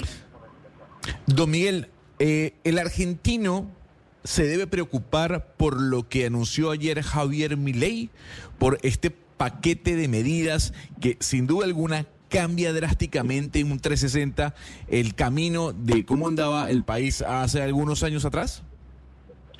Bueno, mi interpretación es que no. En realidad, este megadecreto, como vos bien dijiste, lo que busca es regular la economía y liberalizarla en muchos aspectos, con lo cual al final termina bajándole muchos costos al sector privado que deberían redundar en una baja de precios en, múltiples productos de la economía y por supuesto un mejor bienestar, algo que no se va a propiciar de manera inmediata, pero que viene a destrabar este, muchas de las situaciones de, anclaje que vive el país hace ya bastante. Eh, permitirme una corrección respecto a lo que decían recién. Este decreto no tiene que pasar por el Congreso. De hecho, eh, la única manera en la cual este decreto no tiene vigencia es si las dos cámaras del Congreso lo rechazan. Así que eh, eso para dar alguna, alguna precisión más de lo que estaban diciendo. Señor Boyano, para explicar a la gente de las 30 medidas importantes que se anunciaron ayer, cuéntenos dos eh, de las más importantes que usted considera más importantes eh, que se derogarían y que funcionarían de manera diferente, que como entiende el gobierno y como ayer lo, eh, lo explicó el presidente, pues tenían muy, muy maniatada y regularizada la, la economía de su país? Bueno, hablemos de las tres primeras. La primera es la ley de alquileres. En Argentina el Estado se había entrometido en la vida de los privados diciendo cómo tenían que ser esos contratos, por cuánto tiempo y cuál era la forma en la que iban a tener que renegociarse por la inflación. Y la consecuencia de eso fue que muchos dueños de departamentos dijeron, bueno, en estas condiciones yo no alquilo mi departamento, se redujo enormemente la oferta y entonces subió el costo de los alquileres, algo tan elemental como que lo regularon, se retrajo la oferta y eso aumentó los costos. Ahora con esta desregulación eh, hay mucha más flexibilidad para renegociar eh, los ajustes por la inflación, incluso creo que puede impactarse en dólares si se quisiera. Así que ese es un primer punto. Y después dejarme destacar el número dos y la número tres que están muy de la mano, porque una es la ley de góndolas y otra es la ley de abastecimiento, que son dos leyes, la de abastecimiento es muy vieja, la de góndolas es reciente, pero son dos leyes que lo que buscaban era atacar la inflación. Y estamos en un país que tiene 180% de inflación y en realidad esas leyes fueron hechas por los políticos en un contexto de burócratas que lo que pretenden es eh, poner en el privado la, culpa de la inflación, cuando la inflación es culpa los propios políticos que emiten papel moneda para financiar sus gastos ilimitados. Es decir, dos leyes que no cumplieron para nada su objetivo, porque por supuesto no lo cumplen, y que ahora se derogan porque significan un costo para el sector privado. Señor Bogiano, teniendo en cuenta las protestas que generó este mega decreto o mega medidas, ¿usted eh, no cree que puede terminar siendo peor el remedio que la enfermedad? Es decir, que medidas tan eh, drásticas que afectan a un sector de la población acostumbrados a bueno a subsidios a una cantidad de cosas eh, terminen siendo imposibles de, aplicarse por cuenta de la agitación social que generan eh, no Camila yo, déjame que te dé un poco de perspectiva. La manifestación de ayer fue fue mínima la de la noche después del decreto una manifestación que ya se venía preparando hace dos días pero que verdaderamente tuvo una convocatoria bajísima, típicamente de grupos de izquierda, que obtuvieron 3% eh, en, las elecciones.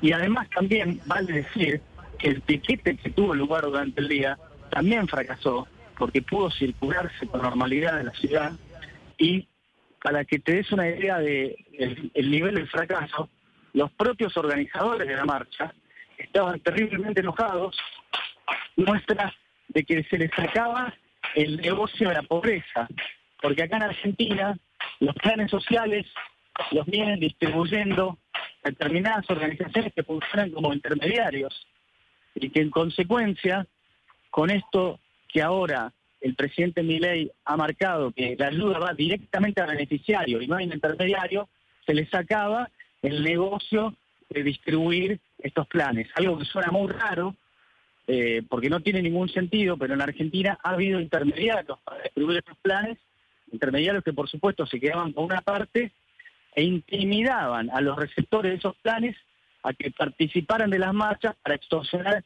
sistemáticamente los gobiernos. Señor Bogiano, pero entonces déjeme decirle algo ahí porque tiene, porque me sorprende. Usted dice, y es lo que ha dicho el gobierno de Javier Milei, el portavoz, es que la marcha pues fue insignificante, que realmente no salió tanta gente, pero de las imágenes que nosotros vemos, de lo que recibimos acá, pues no me pareció a mí tan insignificante y que fuera menor. De lo que usted conoce y usted lo ha experimentado, ¿considera entonces que el señor Milei, de acuerdo a esta marcha que vivió después de anunciar el decreto, no va a tener problemas en las calles, porque la gente realmente no va a salir. De ninguna manera, de ninguna manera va a tener problemas, yo no veo ese problema para nada para que te des una idea, la marcha que transcurrió durante el día debe haber sido un tamaño del 15% que normalmente hubiera sido, porque además hubo, escuchaste número, 10.000 denuncias, 10.000 denuncias de los propios receptores de los planes, diciendo que los organizadores de la marcha los estaban extorsionando, intimidando para que fueran, diciéndoles que si no, no iban a cobrar el plan. Algo que expresamente el gobierno dijo, si ustedes, eh, al revés, si ustedes van, no van a cobrar el plan, y nadie puede quitarse el plan por no participar de la marcha. Insisto, esto fue durante el día. A la noche, lo que se vio en el Congreso fue realmente menor. Habrán sido 5.000 personas. Vivimos en un país de 47 millones. No sé qué querés que te diga.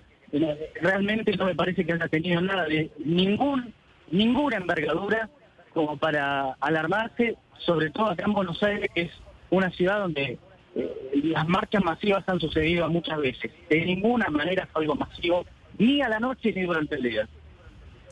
Don Miguel, la catástrofe económica en la que el kirchnerismo sumergió a Argentina dio pie a que Javier Milei llegara. Pero recordando lo que pasó con Mauricio Macri, ¿usted cree que el pueblo argentino ha cambiado? Porque parte de la no reelección de Mauricio Macri fue por las políticas aplicadas para eh, olvidarnos un poco de lo que había eh, hecho Cristina Kirchner. ¿Usted cree que el pueblo argentino sí ha cambiado? Mira, lo que pasa es que me parece que estás teniendo una lectura un poco equivocada, porque las reformas de mi ley son infinitamente más radicales que las de Macri. Macri se me quedó a mitad de camino. Fue muy tibio las reformas. De hecho, él apostó al gradualismo y acá mi ley está apostando a unas medidas de shock fuerte en el inicio. Fíjate que va nueve días hábiles de gobierno y ya en estos nueve días ha hecho más que Macri en cuatro años. Así que me parece que estamos en una situación totalmente diferente, con el agregado de que la Argentina está todavía más harta de las medidas populistas que siempre ha impulsado el kirchnerismo y que nos dejó con 188% de inflación en este 2023. Así que eh, creo que la población ha votado dramáticamente en las elecciones está dispuesta a, buscar un cambio de verdad, no un eslogan, porque todos los partidos políticos de todos los países del mundo tienen cambio sí en su nombre, pero acá lo que estamos experimentando es un cambio de verdad y lo estamos viviendo minuto a minuto. Sí, señor Bogiano, estas eh, marchas que usted dice que fueron eh, mínimas, eh, al principio de esta entrevista usted dice que los cambios no son inmediatos y eso pues tiene toda la razón, pero a, las personas tienen necesidades inmediatas, más personas que han vivido con subsidios o con algún tipo de auxilio de, gobierno. Entonces estas marchas que se ven tan pequeñas o que usted ve tan pequeñas pues tenderían a subir y le quiero preguntar por el manejo que se estipula para la protesta social. Es decir, si estas marchas empiezan a incrementar por esa falta, por esa carencia que, empieza a tener la gente por estas medidas, ¿cuál sería eh, la forma en que se controlaría o se tiene estipulado eh, manejar la protesta social? Bueno, el gobierno propio ha estado eh, la semana pasada hablando de una serie de medidas también tendientes a proteger a los más vulnerables. Se ha aumentado lo que se llama la, asignación universal por hijo, es un programa acá por el momento tampoco se han tocado las tarifas y las tarifas se van a bajar en tres tercios, así que no es que van a desaparecer los subsidios al transporte por lo pronto de un día para el otro. Así que estamos frente a un gobierno que eh, está planeando las cosas, a mi criterio, eh, con mucha racionalidad mucha inteligencia. Y en cualquier caso, sería también idílico pensar que Argentina no va a atravesar un mal momento. Por supuesto, ya lo dijo el propio presidente, eh, vienen momentos duros y habrá que soportarlos. Eh, esa es la apuesta y yo no puedo responderte a si la sociedad lo podrá eh, soportar o no. Eso estará por verse. Yo creo que sí, pero bueno, tampoco tengo la bola de cristal. Y señor Boviano, un poco lo que está sucediendo, que pues puede ser natural por la liberación de muchos precios, por la, devaluación, es que pues haya una inflación mucho, mucho más alta de lo que se ha experimentado. Incluso el gobierno, pues, pues digamos que así lo confirmó. De lo que usted ve como economista, ¿cuándo empezaría a bajar la inflación en Argentina?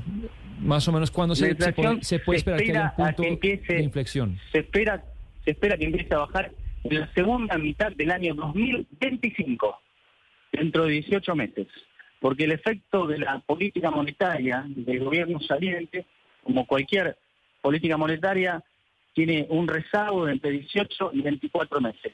Podría ser antes, podría, pero en la mente de nuestro presidente esa es la fecha y eso es lo que él ha expresado. Acá no hay soluciones mágicas y ustedes también tienen que entender que este es un país que ha vivido con inflación reprimida, con precios artificiales y fabricados, donde había un tipo de cambio oficial en 360 cuando si uno quería comprar dólares tenía que pagar mil pesos. Así que por eso también hay enormes faltantes de productos importados que son insumos en muchos otros productos. Así que la economía argentina está en una situación muy frágil, pero que con estas medidas eh, estimo yo que podrá recomponerse en un plazo razonable. Pues es el señor Miguel eh, Bogiano, economista y fundador de Carta Financiera, compañía especializada en el análisis de inversiones. Señor Bogiano, mil gracias por hablar con nosotros hoy aquí en Mañanas Blue de las medidas tomadas por el presidente argentino Javier Milei y las reacciones que generó. Feliz eh, resto de día para usted y feliz Navidad y feliz año. Bueno, muchas gracias Camila y los mejores deseos también para ustedes. 12.38 minutos y es que la cosa está cambiando de forma importante, Lucas, porque incluso en términos de comunicaciones con la ciudadanía. Sí, señora. La ahora ministra de Seguridad, Patricia Bullrich, precisamente tuiteaba esta mañana sobre eso y dice lo siguiente, Camila. Y es que se inició un cambio en la manera de tratar con los piqueteros y con los violentos. La mayoría de la ciudadanía decidió ser libre y no concurrir al corte de calles previsto. Se terminó el vale todo. Los que cortan no cobran. Los que rompen pagan. Los que violan la ley van presos. Y esto, Camila, se suma a una campaña de comunicación que quienes se conectan a nuestro canal de, de YouTube pueden ver y es que las estaciones de tren, las estaciones de bus amanecen y han estado esta semana con estos mensajes. El que corta no cobra. O sea, el que bloquea la vía, como si aquí dijéramos eh, un alcalde el que el que bloquee Transmilenio no tiene subsidio. Eh, tal cual. El no que tiene corta, familia. No Perfecto. Pero, pero, con la diferencia que se aplauda. Con la diferencia que en Bogotá o en Medellín o en Cali hay bloqueos a veces porque un sindicato bloquea y bueno, dos días. En Buenos Aires hubo 10.000 bloqueos el año pasado. Tengo una 10.000. duda, ¿cómo identifica usted quién bloquea? No. O sea, es decir, ¿cómo identifica los que, que los que están bloqueando son eh, Sebastián Nodra, cédula tal, pues- y entonces usted recibe tales subsidios y se los Pues quita? me imagino que si usted, por ejemplo, bloquea la calle la- y la, la policía le dice retírese, retírese, no se retira, lo capturan, le, le piden la identificación y si usted en la identificación está en la lista de alguno de los subsidios, pues se lo quitan. Pero obviamente Pero con las que- cámaras, Camila, lo- las cámaras Ah, de, pero- de seguridad que están instaladas por todas partes tienen un alcance impresionante. O sea, no sabe Bueno, la, la- pero es que cómo una Colombia- cámara que está lejos alcanza a Colombia- mostrar los detalles faciales de una persona que va caminando en por la calle. suele pasar que los que bloquean son personas que están encapuchadas. Ah, bueno. Ahí la otro- dificultad. Mm. Lo, lo que No, pasa, eso- y no, yo, no dicho- creo, yo no creo Pero que se- siempre pero los, se los que aplaude. bloque- No, no siempre. Sí, claro, pero eso veces. Sí, eh, o sea, hay veces que son encapuchadas, pero pues la protesta social es un derecho y la protesta social al señor eh, Milei, pues hay que decirle que vaya a Francia, a que cuente cuántas protestas hay en Francia diarias y que no pasan por los medios de comunicación porque la protesta simplemente es una parte eh, del ejercicio de la Sí, pero no, ciudadanía. pero, la no, pero, protesta es- pero hay que ir a Francia y no, No, los pero dejan mire. bloquear las vías, Ana Cristina. No los dejan Sí. bloquear ni el transporte público ni las vías. Pero todos es una los días, prueba. todos los santos días hay protestas, Sin Camila. duda. Es decir, pero, todos pero aquí estamos hablando, sí, pero estamos hablando de la protesta social como si fuera entonces cosa de, de encapuchados, cosa solamente de sindicatos. No, la no, protesta no, no, social no. es un derecho. Pero Ana Cristina, aquí están eh, protestando, aquí están lleva- protestando en- aquellos que no quieren dejar gobernar a mi ley. O sea, aquellos Es que- que, es que no Milei lleva ni una semana. son los que están saliendo en las calles a bloquear y a, hacer, a, a generar el caos. Mi ley ofreció exactamente lo que está haciendo. Entonces, todos esos subsidiados, que son miles y miles y miles, son millones los subsidiados porque Argentina es un país hiper subsidiado. Toda esa gente está en la calle y quisiera estar protestando. Pero mi ley dijo, no, esto cambió, el modelo va a cambiar. Sí, y, va, y va- y va a costar dolor y sangre. Y eso, y eso está haciendo. Ahora, otra cosa es que el señor Milei tenga el cuero duro para aguantarse lo que se viene. Yo creo que sí. O porque esto es, o, o salimos adelante todo el país, o nos quedamos eh, esperando que el, el papá Estado tenga que ver con todo y, y ayude a todo y sea, y sea totalmente eh, asistencialista, como, como- ha es venido que siendo siempre. Ya le han dicho al, al presidente argentino que no se sabe esto qué tan constitucional sea. O sea, yo no sé si constitucionalmente, según eh, las leyes de Argentina, usted pueda tomar esa, esa decisión desde el gobierno nacional. De decir, Pues- si usted bloquea la vía, entonces ya no le pago más el subsidio. Yo no sé Si si, no ese trabaja, no criterio cobra, sea- Camila. Si no Pero, pero, pero si no trabaja, no cobra, Camila. O sea, pero a ver, si usted no trabaja, no trabaja, cobra. usted no cobra. Punto. Es así. Si usted forma parte de un sindicato de educadores y usted para la educación para protestar, porque la protesta social es un derecho, pues usted no cobra y no tiene Pero- que cobrar. Y no porque- debería cobrar. Pero además porque él no está criminalizando la, la protesta social, no creo que sea así. Un poco me, me ha parecido la, la aproximación sesgada de algunos medios. Se en Argentina se puede protestar y está habilitado. Lo que no se va a poder en adelante es que usted bloquee una calle durante días afectándole el derecho a la movilidad a los lecheros, a los cartoneros, a los mensajeros, a las otras personas, porque allá bloquean todos los días y la gente está cansada de eso. Entonces, eh, proteste, manifiéstese, pero no le impida el tránsito a las demás personas eh, bloqueando las vías todos los días. Me parece razonable. Y además hay un punto que, es importante, Camila. Javier Milei no lleva ni siquiera una semana en el gobierno. O sea, el señor apenas está empezando y ya le están montando eh, las protestas. Pues, oiga, déjenlo gobernar. Eh, Los primeros 100 días son los más importantes de todo gobierno, según dicen. Pero el señor no lleva ni un mes y ya le están montando el piqueteo día tras día. Pero entonces lo que dice él es el que corta la, mejor dicho, el que bloquea Transmilenio, para ponerlo en, eh, en nuestro lenguaje criollo, el que bloquea Transmilenio no le dan subsidio. Sí, Pero, pues, pero si quiere protestar, porque es un derecho, que esto también lo dice otro de los anuncios, si va a ejercer su derecho a protestar, tome en cuenta que solo lo puede hacer en lugares habilitados. Recuerde que cortar una calle, una avenida o una ruta es un delito penado por la ley. Y otra parte importante de la campaña, Camila, es que dice que si sufre alguna extorsión para concurrir a una manifestación, recuerde que puede denunciarlo anónima- anónimamente llamando al 134, porque también dicen mucho que hay mucha gente que se ve extorsionada a salir a manifestarse. Ah, entonces Camila. que- que den- perfecto, dígame Claudia. No, yo quiero decir que la protesta social es un derecho y siempre tenemos que defender ese derecho. Y a mí no me gusta mi ley, pero yo creo que vamos a, hacer algo que es como la letra con sangre entra, que es que a partir de estas medidas que yo no confío en que sea solamente, me creo que se van a aplicar más, creo, mal, perdón. Creo que van a terminar afectando la protesta social, que es un derecho, pero también creo que a partir de estas medidas, pues no solo Argentina, sino el continente entero va a develar una cosa de la que se viene hablando y que pues como que nadie le pone coto a eso, que es la, el salir a las calles a protestar, a bloquear como una actividad, es decir, es que hay gente que se dedica a eso y es que hay gente que usa eso como una estrategia para eh, generar eh, conflictividad social con intereses eh, políticos o con otro tipo de intereses. Y yo creo que eso sí hay que develarlo y yo creo que la protesta social no puede seguir siendo,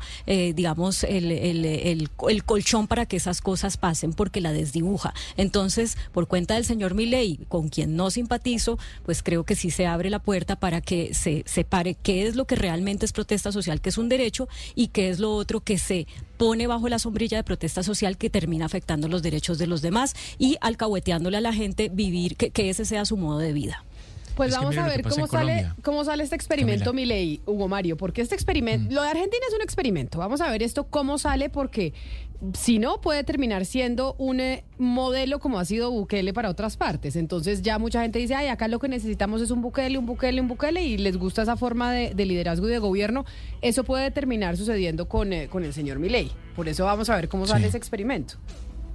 Sí, me llama la atención que a diferencia de otros gobiernos recientemente elegidos en, en el continente, Milei parece que le da tranquilidad a los mercados internacionales, ¿no? El Fondo Monetario y los demás parece que están tranquilos con la llegada de Milei al poder en Argentina. Eh, pero sí, ojalá, ojalá, pues no se siga confundiendo ese tema de la protesta social, Camila, con el tema de los bloqueos de vías. Mira lo que está pasando en Colombia. Para mencionar un solo, una sola región del país, eh, la vía panamericana entre Cali y Popayán ha sido bloqueada este año 32 veces. 32 protestas bloquearon durante el 2023 la vía panamericana, la economía del Cauca está devastada, obviamente nadie quiere invertir en ese departamento y ese es un claro ejemplo de que se puede protestar o se debe protestar, pero sin interrumpir la economía y la actividad cotidiana de los ciudadanos. O sea que usted sería, estaría de acuerdo, usted, Hugo Mario, con esa cifra que acaba de dar de los 32 bloqueos de la vía panamericana que tiene un impacto en la economía gigantesca de esa región. ¿Usted estaría de acuerdo en que se aplicase una medida como la de mi ley en Argentina para los que bloqueen la vía? Y todos esos irían presos, ¿no? Ah, irían presos. O sea, en, Argentina se va preso el que bloquee. Claro, porque acuérdese lo que dice esto: se terminó el vale todo. Los que cortan no cobran, los que rompen pagan y los que violan la ley van presos. Y lo que adjuntan es que cortar una calle, una avenida o una ruta es un delito penado por la ley. Camila, acá en Colombia no pasa algo que si pasa en Argentina, y ahorita lo decía nuestro invitado Boguiano, y es que en Colombia el DPS le da el subsidio directamente a usted, con su cédula como beneficiario a punto. En Argentina, para crear toda esta costra burocrática y política, muchos de esos subsidios no van a la persona, sino a una organización social. Entonces se creó toda una élite, mm. lo que él decía, de los gerentes de la pobreza. Entonces, esos señores, esos líderes. O sea, si, sale una organización social a bloquear, no le dan plata. No, sé, pero lo que, lo que le está diciendo que va a cambiar mi ley es, le dan la plata es a la organización social y la organización social reparte algunos subsidios, pero se queda con mucha de esa plata y con esa plata hacen política, organizan las manifestaciones, compran las banderas, porque usted movilizar buses por todo el país, pues como lo plata. Entonces lo que va a hacer mi ley es, ya no le va a dar los subsidios a esas organizaciones sociales y esos líderes piqueteros se van a debilitar y le va a dar directamente a la persona el subsidio. Ah, o sea, ese es otro de los cambios. Sí. O sea, o sea, eh, adoptan el modelo colombiano y ese que y, entonces ahí va a tener el, eh, el, que, el que se moviliza pues el incentivo de no salir y dice yo no salgo para seguir con mi subsidio. Es, es, lo que decía de las extorsiones, que habilitaron unas líneas nacionales para que la gente denunciara extorsiones y llegaron 10 mil. Es que allá hay millones de subsidios. Unos subsidios sí son a la persona, pero otros son a, las, a los movimientos sociales y la idea del, pues, del gobierno es quitarle todo el poder a esos movimientos sociales para que no extorsionen a la gente pues con las movilizaciones y con la plata. Tengo una pregunta para Camila Zuluaga. Yo sé, a lo mejor puede sonar antipática. No, dígame. ¿Qué derecho prela más? ¿El derecho a la protesta, que es un derecho que todo ciudadano debe tener? o el derecho de la persona que necesita trasladarse de un lado a ah, otro y no, lo puede hacer. Es que yo digo que el que protesta no debería bloquear eh, las vías. Yo no estoy de acuerdo con eso. A mí no me tiene que hacer esa pregunta. Yo creo que su derecho va hasta que usted no afecte el del otro. Entonces usted puede salir sea, a puede- manifestarse y perfectamente, pero usted no tiene por qué afectar al otro que se quiere movilizar de su trabajo. Por ejemplo, aquí en, en Bogotá, desde Soacha, en, en Transmilenio hasta la 72 con séptima. ¿Por qué? Entonces, Al ¿usted final, cuando la gente usted- se manifiesta muchas veces así, las personas más afectadas no son las privilegiadas, sino las que tienen que terminar caminando Lo tres, sé. cinco horas para poder llegar a sus casas. Pero entonces, ¿qué protesta ha cambiado o ha hecho o, ha mm, creado cambios en las estructuras de los estados que se haya hecho desde una acera, Camila?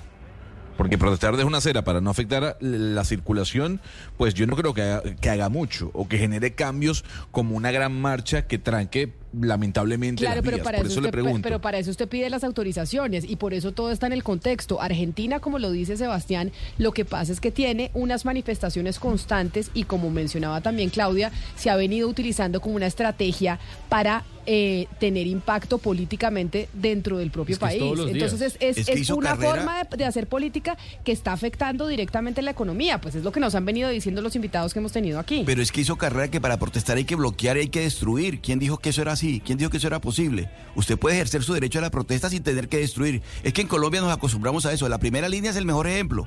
La primera línea es el mejor, el mejor ejemplo de todo esto.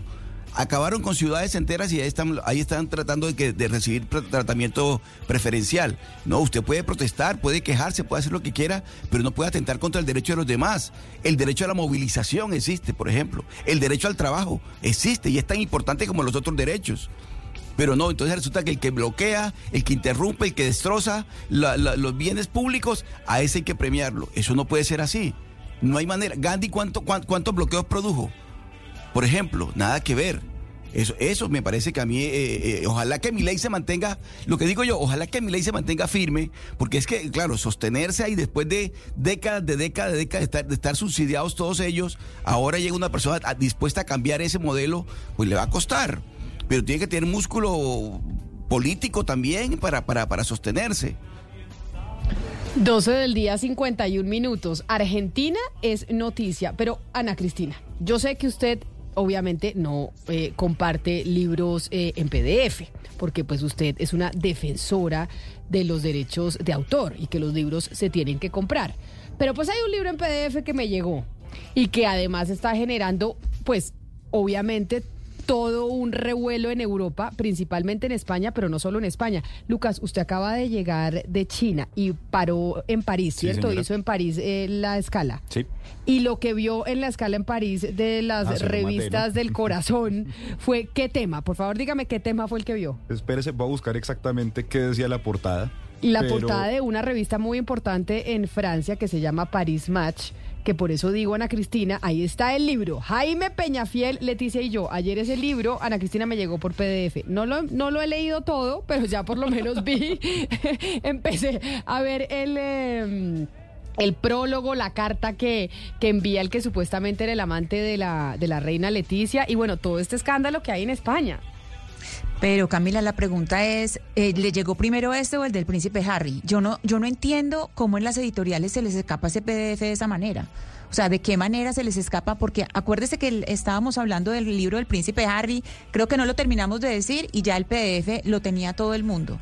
Y ahora con este libro de Jaime Peñafiel, Leticia y yo, ya el, digamos, el cuento del cual está hablando todo el mundo, Camila, la historia del que está hablando todo el mundo, pues ya está el libro, es un libro de 217 páginas, ya está circulando por todos lados. No me explico qué está pasando con las editoriales que tienen dónde está la gotera, que inmediatamente se empieza a hablar de una de una historia, ya el PDF está circulando. Ay, yo me- es verdad, a mí me llegó primero el de Harry que este, tengo que reconocer Es una que el de locura, Harry me llegó más es una rápido. locura. Pero este, este llegó también y vi ahí pues todo el, el índice y tiene una cantidad de capítulos y es el que lo escribe, que es el que aparece en, eh, en la foto, es En un la periodista que ha cubierto la realeza en España.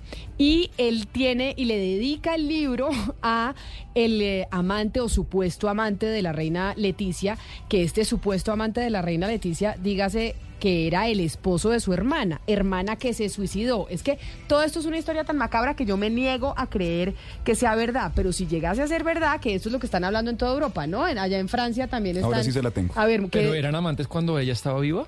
Claro, no es que por eso le digo, es que la historia es macabra y obviamente en España esto pasó esto empezó siendo una cosa de Twitter, ¿no? Entonces en Twitter hace un mes empezaron a hablar porque el am- supuesto amante Sí. dijo que él que además me parece, un, perdóneme la palabra, pero un tal Ay, por no, cual. Camila, no vaya a decir esas groserías al aire.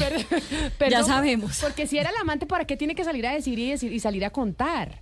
Pero, pues, mejor dicho.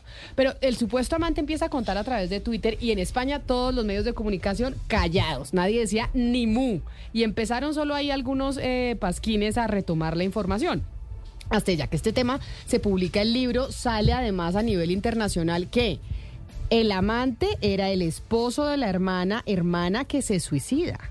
Y entonces ahí es donde uno dice, esto es de ¿Y una historia de terror. Más allá del testimonio. Qué pena, Claudia, rápido, porque tengo la, la duda muy grande. Más allá Ahí del está el libro, Jaime Pellafiel, Leticia y yo. Pero ¿cuál es la prueba más... eh, o, o me No, es que lo que dicen los medios en España es que no hay tantas pruebas, que lo que tienes unas fotos por ahí, pero fotos como que ella mandándole, ¿no, Claudia? Eso Creo es lo que me impresionó, "Viste, me- Me, Camila". pongo así, me pongo esto, que como es me que veo eso es lo mejor. que eso es lo que a mí me impresionó. Yo no sé si será verdad o mentira, pero él publica en su Twitter, el supuesto amante, una foto que Leticia le, había, le habría mandado a él, estando Leticia embarazada de una de sus dos hijas, en la que está cubierta con una pashmina negra. Y, y él dice que el mensaje que le envió Leticia cuando le envió esa foto es que, amor, estoy aquí con tu pashmina, me siento abrazada por ti, y en fin. Y es una foto de ella, como que cuando uno se mira al espejo y se toma una foto, es, es una foto así, que yo digo, pues ese señor, ¿por qué tendría que tener esa foto? ¿No? Pues sí, por eso digo que este es de los otros temas que la gente está hablando en... eh, y después dicen, Ana Cristina, que es que a mí me gusta el tema de la realeza. No, allá en, en- en Europa están hablando de esto de Leticia, que en España están muy callados, pero en el resto del continente sí están diciendo cositas. Eh, Camila, ¿qué tan de buena es el príncipe Andrés que en este Es, momento salió esto? Sí, o sea, el príncipe Andrés es el más, el príncipe Andrés de, de Inglaterra es el más de buenas que en este momento estén hablando de esto, porque si no estaríamos todos hablando de, de él, por lo que le digo que ya pronto se van a abrir todos los archivos que estaban bajo reserva sobre los amigos de Epstein. Entonces, eh, nada más le conviene en este momento a la realeza británica que todo el mundo se esté concentrando en la realeza española, porque lo que oculta la realeza británica realmente es algo eh, verdadera, que sí, sí tiene un delito en la mitad, porque esto aquí estamos hablando de una infidelidad, mientras que cuando hablamos de lo del príncipe Andrés estamos hablando de un eh, delito porque son relaciones con una menor de edad.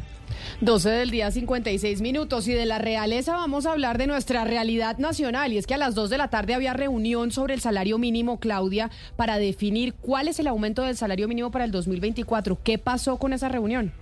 Se canceló, Camila, es lo que está informando el Ministerio de Trabajo a esta hora, que envía el siguiente mensaje.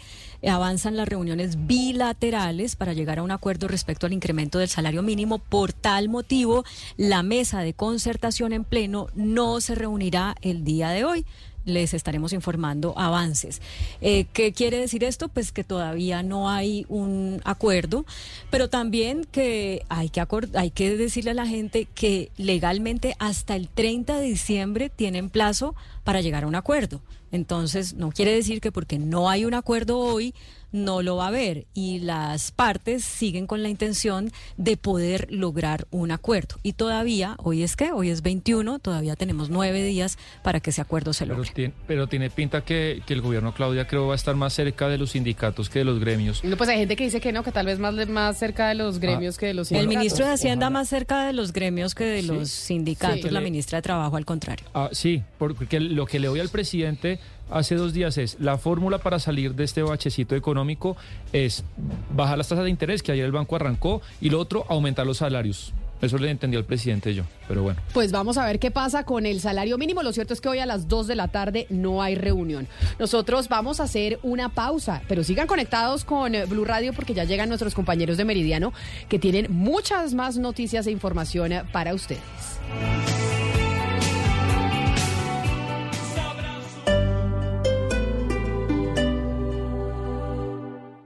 Ven y vive la Navidad Carulla, la Navidad más fresca. Este 21 de diciembre estaremos desde Carulla Fresh Market Pepe Sierra disfrutando hasta 30% de descuento en más de 2.000 productos para celebrar esta Navidad. Los esperamos en su Carulla favorito o compren en su app Carulla, una transmisión de Blue Radio y bluradio.com. Esta noche en Bla Bla Blue. Jueves de comedia a domicilio. Después de las 10 de la noche tendremos en vivo en Bla Bla Blue desde Argentina a Gonzalo El Pela Romero. Y a las 11, como es jueves de numeral TVT, jueves para recordar, hablaremos sobre salsa navideña. Todo esto con Sigifredo Turga, creador de arroba Hoy es Salsa. Así que ya lo saben, si prefieren terminar este jueves con tranquilidad, buena música y eso sí, en medio de grandes conversaciones, los esperamos en vivo de 10 de la noche a 1 de la mañana aquí en Bla Bla Blue. Bla Bla Blue. Conversaciones para gente despierta. Escúchanos por Blue Radio y bluradio.com. La alternativa.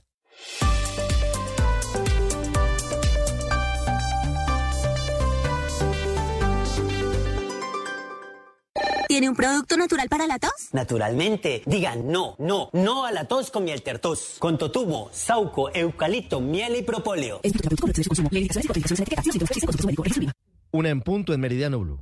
Buenos días. ¿Tiene un producto natural para la tos? Naturalmente. Digan no, no, no a la tos con miel tertos. Con totumo, sauco, eucalipto, miel y propóleo. ¿Y qué otros productos de Natural Freshly tiene? Apetifor, que mejora el apetito. Fibofor, fibra fuertemente natural. ¿Y qué antiinflamatorio tiene? Finacid, la solución antiinflamatoria de origen natural. Solicite productos Natural Freshly. Tratamientos científicos con productos naturales. Es un fitoterapéutico, no excede su consumo. Lee indicaciones y contraindicaciones en la etiqueta. Si los síntomas persisten, consulte a su médico. Registro Viva.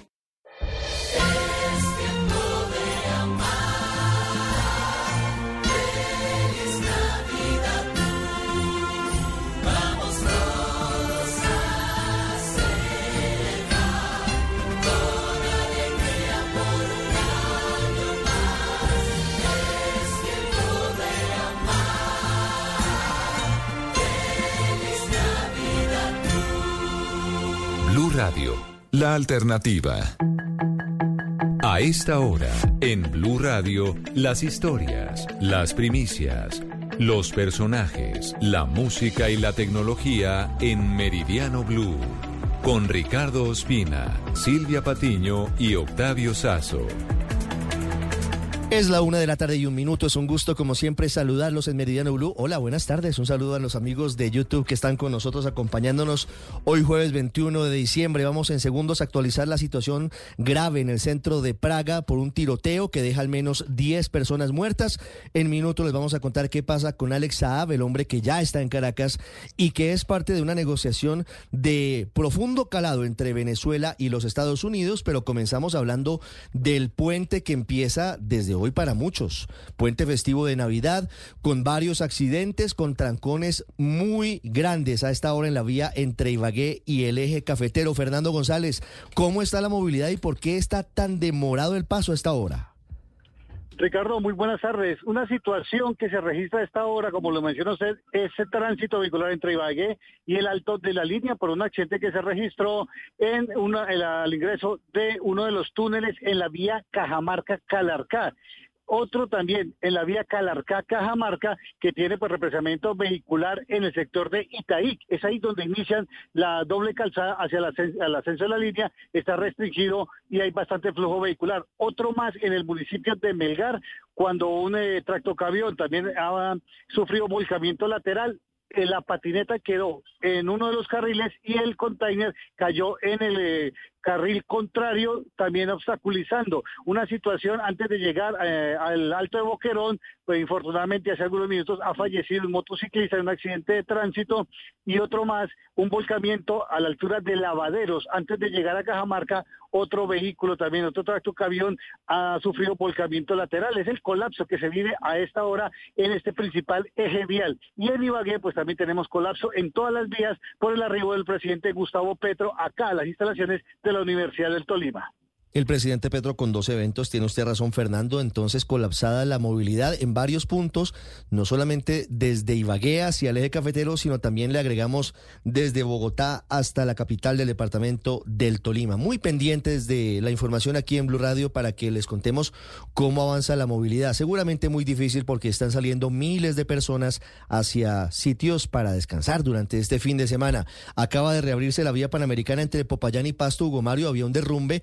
¿Cómo el trancón? ¿Ya se normaliza la movilidad a esta hora? Ricardo fue retirado hace algunos instantes el eh, deslizamiento que cayó más temprano sobre la vía panamericana en el sector El Peñón, entre los municipios de Timbío y Rosas, en el sur del departamento del Cauca. Ya se habilitó el paso de vehículos de pasajeros y de carga entre Popayán y Pasto. Hay normalidad hasta ahora en las comunicaciones vía terrestre entre el sur y el centro del país, Ricardo. Una cuatro, María Corina Machado, quien sería candidata presidencial en Venezuela, confirma que estuvo enterada y que al final en mayor o en menor medida estuvo dentro del acuerdo que llevó a la libertad a Alex Saab y que está avanzando con la liberación de más de 35 detenidos entre venezolanos y estadounidenses por parte del régimen de Nicolás Maduro, Lucas San Pedro. Nadie de la oposición habla abiertamente en Venezuela. Es un momento de mucha prudencia, pero sí se conoce esta carta de María Corina Machado. Sí, señor Ricardo, dice la principal candidata de la oposición eh, que sigue de cerca esta negociación entre Venezuela y Estados Unidos, pero que todavía queda mucho por recorrer para lograr liberar a todos los presos políticos y dice también que esto se pactó en una mesa alterna a la de Barbados en la que no tiene participación su plataforma. Dice también que esto significa un avance, pero que todavía quedan cientos de civiles, militares y funcionarios policiales que permanecen ilegalmente cautivos, algunos de ellos por más de 20 años, y también dice, que esto es duro, que cada vez que se produce la liberación de unos ciudadanos, otros pasan a ser víctimas de una perversa maquinaria de represión, mientras se liberan unos rehenes solo para que otros ocupen su lugar. Unas cinco, vamos en minutos a Venezuela para hablar de Alex y de cuál es su situación el día de hoy, un día después de su liberación. Llegó como héroe nacional al Palacio de Miraflores. En Colombia hackearon la cuenta en YouTube de la JEP. Mateo Piñero, ¿sabemos quiénes son los responsables? Sí, señor Ricardo, en este momento investiga a la JEP este hackeo que se dio en las horas de la mañana. Dicen que ya están tomando los correctivos necesarios, pero les borraron audiencias, les borraron ruedas de prensa, les borraron contenido que tenían alojado en esa página desde hace mucho tiempo. En este momento, lo único que se escucha es una transmisión en vivo de un videojuego que obviamente aclara la JEP, pues no es lo que ellos están difundiendo por su página oficial.